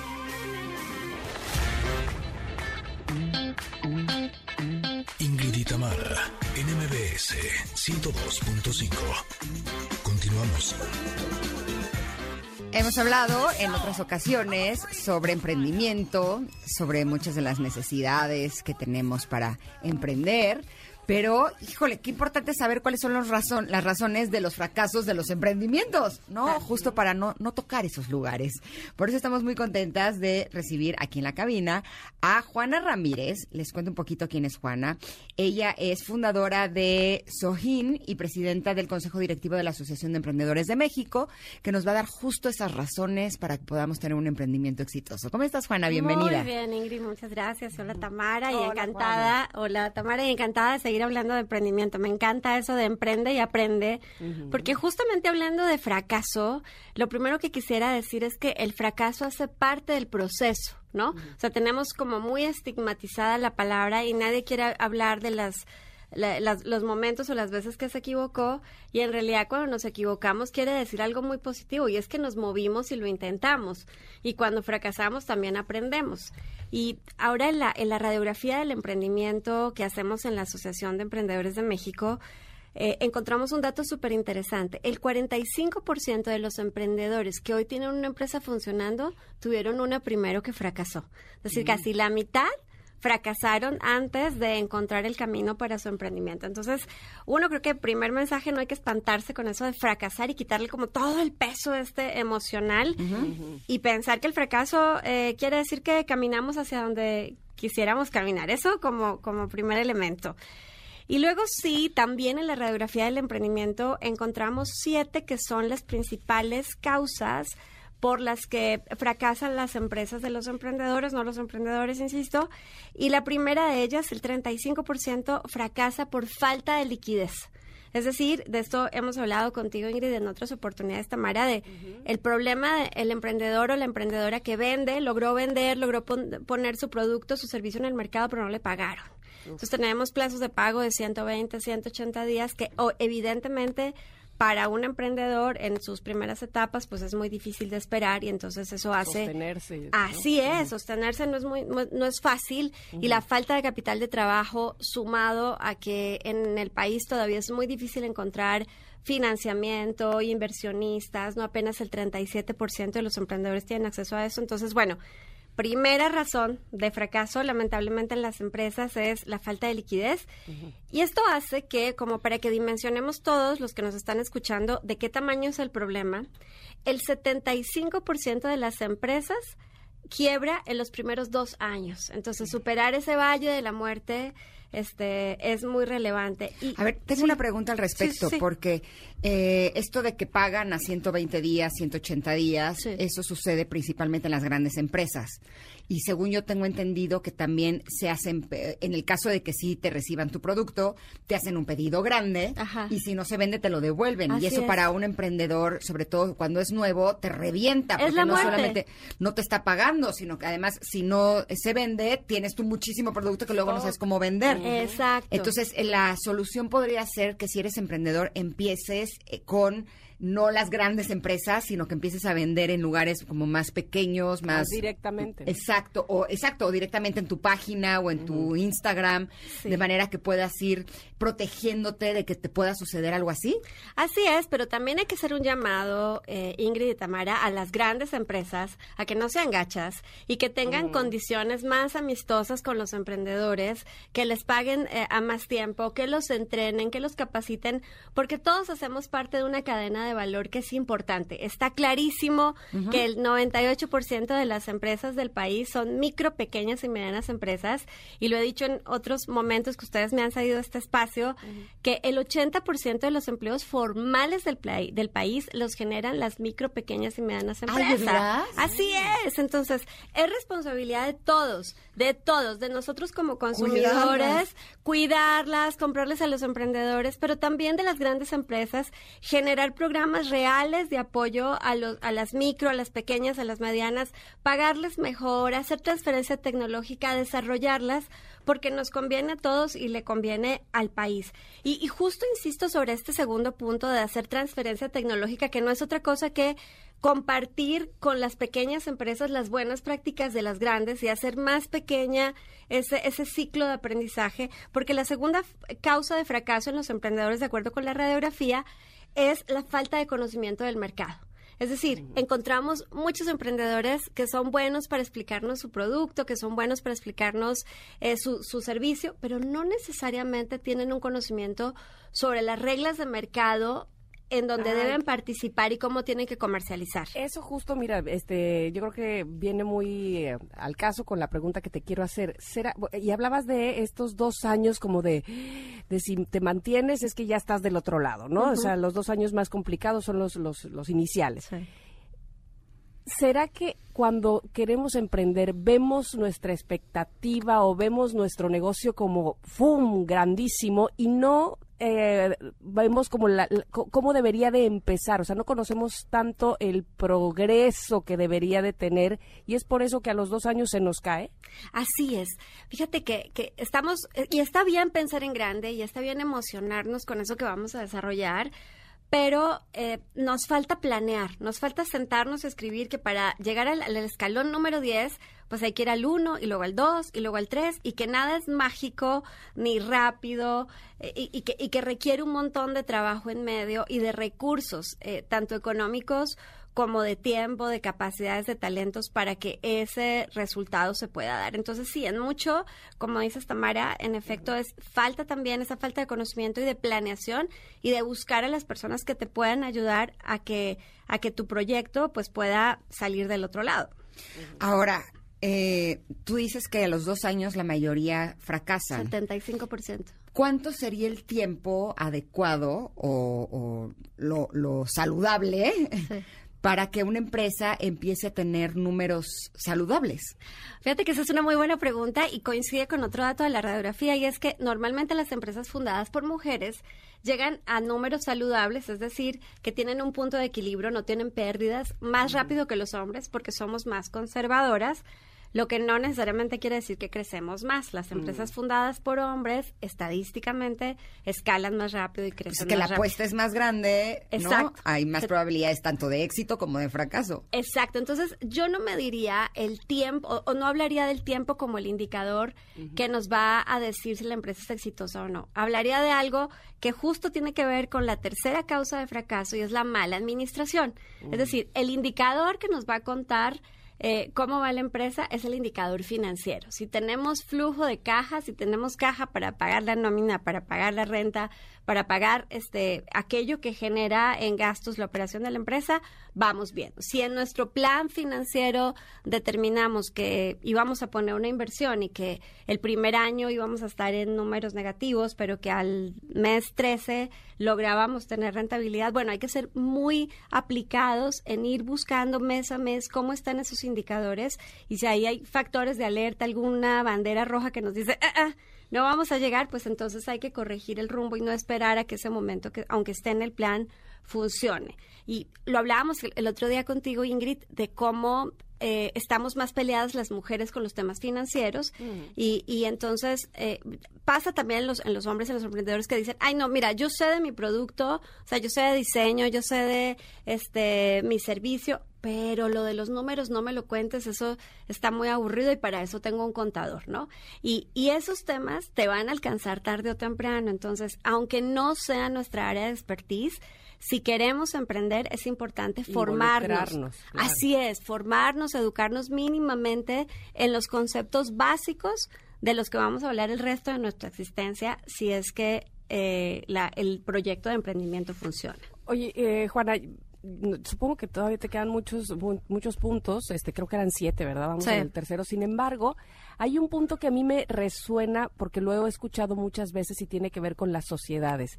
Y, y este asunto de hacer sociedad con un amigo o con un familiar o con otro colega, qué sé yo, y que entonces tarde que temprano termina fracasando porque pues no sé, no seguramente hay muchos puntos también dentro de eso, pero ¿Es real? ¿Se puede tener una sociedad sana?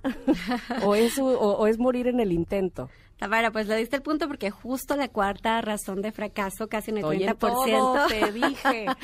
es justo los problemas con los socios. Y eso tiene que ver que cuando arrancamos el negocio es muy común que invitemos a la sociedad a un amigo, a un familiar, pero no necesariamente estamos pensando en qué necesita el negocio y esa persona cómo va a agregar valor al negocio.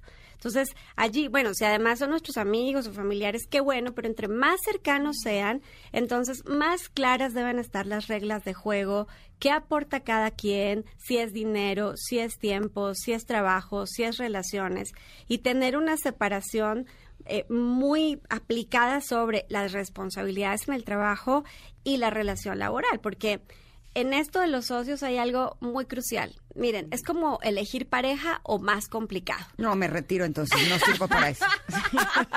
ya, ya empezamos mal. Si ya va a ser igual, no. Gracias tampoco ser emprendedora. cosa por la que Pues no. mira, Será una feliz soltera eh, empleada. Es que, fíjate, si la pareja no funciona, pues bueno, nos vamos a separar. E incluso si hay hijos, ¿no? Y los hijos de los emprendedores son las empresas. Si hay hijos en una pareja, pues nos vamos a tener que poner de acuerdo porque pues el niño no se puede partir por la mitad, ¿verdad? Entonces tú lo ves unos días, yo lo veo otros, tú tienes estas responsabilidades y yo aquellas. El problema es que en las empresas, cuando esa, esa relación no funciona, el niño sí se puede morir, que es la empresa. Y entonces, si no se ponen de acuerdo, podemos entrar en una liquidación de la empresa y perder todo este trabajo que se hizo antes. Entonces, bien importante, nadie emprende solo, emprendemos con socios o emprendemos con colaboradores que nos puedan apoyar. Pregúntense siempre, si pueden pagar por ese servicio que va a ser un posible socio, mejor páguenlo. y, y si van a sumar O sea, a siempre es mejor no tener socios. Mira, siempre es mejor tener socios que agreguen algo que yo no puedo agregar. Claro. ¿No? Es que, mira, él tiene las relaciones o ella tiene el conocimiento de aquello o esto y, y- y creo que va a agregar valor y lo puedo cuantificar, lo puedo poner en la mesa con objetivos, ¿no? Sí, pe- pero entre más grandes son las sociedades, más complejas de manejar van a ser. Oye, pero además estipular bien qué va a hacer cada socio, porque Exacto. siempre está como este asunto de yo hice más que el otro. Siempre, sobre todo cuando se plantea una sociedad que uno va a poner dinero y que el otro va a trabajar, el que trabaja siempre siente que está dando mucho más y el dinero, no importa cuánto sea, eh, en la medida en que el negocio vaya mejor va a perder valor en el tiempo, ¿no? Eso capital semilla, pues simplemente es eso, capital semilla. Entonces, cuando uno va arrancando, le parece que lo más barato de poner en la mesa son acciones. Y entonces dice, bueno, yo te doy el 50% y tú me das el dinero que necesito. Y eso a la postre siempre termina mal. Hay que hacer, hay que respirar, hay que evaluar, hay que sentarse a platicar. Así como uno se sienta a platicar de por qué estarías conmigo el resto de la vida, este, pues hay que Ojalá pensar- que nos lo platicara antes de traer una relación. No es, na- no es nada mala idea. Así. No es nada, es que mira, emprender, más allá de hacer empresas, es tomar decisiones de vida y asumir las consecuencias de esas decisiones. Entonces, tan trascendental como querer tu eh, compartir tu vida con alguien, es querer asociarte con alguien. Entonces hay que sentarse a pensar, ¿qué va a pasar cuando tenga un problema? Este es el tipo de persona con la que yo quisiera discutir, este, cuáles serían las condiciones para el divorcio, ¿no? Porque lo bueno es que en, en- en las- los estatutos de una sociedad tú, tú sí puedes poner con mucha claridad cuáles van a ser las reglas para separarse en caso de que las cosas no funcionen, de manera que eso que hayan creado juntos permanezca y se mantenga. Insisto, cuando uno se va a casar debería de hacer eso mismo Por también. supuesto. Creo que es la mejor forma de tener claro cómo piensa la otra persona y no dejar, o sea, como creer que es obvio. ¿No? Obviamente, o sea, si la sociedad somos hecho. 50 y 50 y esto no funciona, pues nos quedamos 50 y 50. No, para la No. gente no es obvio las cosas y vale mucho más la pena que lo tengamos por escrito para que así a ninguno se nos vaya olvidando. Exacto. Juana, ¿dónde te podemos encontrar si nuestros conectores quisieran más información? Por supuesto, me pueden buscar en todas las redes como Juana Ramírez y Juana Ramírez Oín. Y no se les olvide que toda la información de la Asociación de Emprendedores de México la encuentran en asem.mx. Oye, Juan, y, y tienes que regresar con la segunda parte porque nos quedamos con puntos que no vimos, no llegamos, puntos y razones de fracasos en los emprendimientos, ¿sale? Claro que sí, aquí nos vemos. Muchas gracias, perfecto. Pues vamos a ir a un corte y regresamos para pues despedir este programa. Quédese aquí en el 102.5, escuchan a Ingrid y Tamara. Es momento de una pausa. Ingrid y Tamara, en MBS 102.5.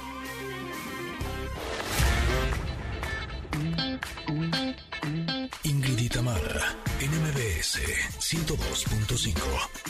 Continuamos. Y se nos terminó el programa del día de hoy. Espero que lo hayan disfrutado mucho. Tuvimos de todo. Qué gusto de verdad que nos acompañaran estas tres horas aquí, empezando esta semana. Gracias por hacerlo así, ¿verdad?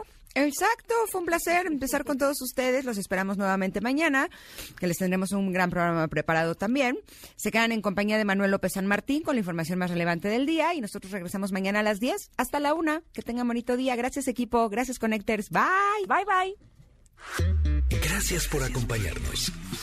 Aquí te esperamos en la siguiente emisión de Ingrid y Tamara en MBS. Cuídate y sé feliz.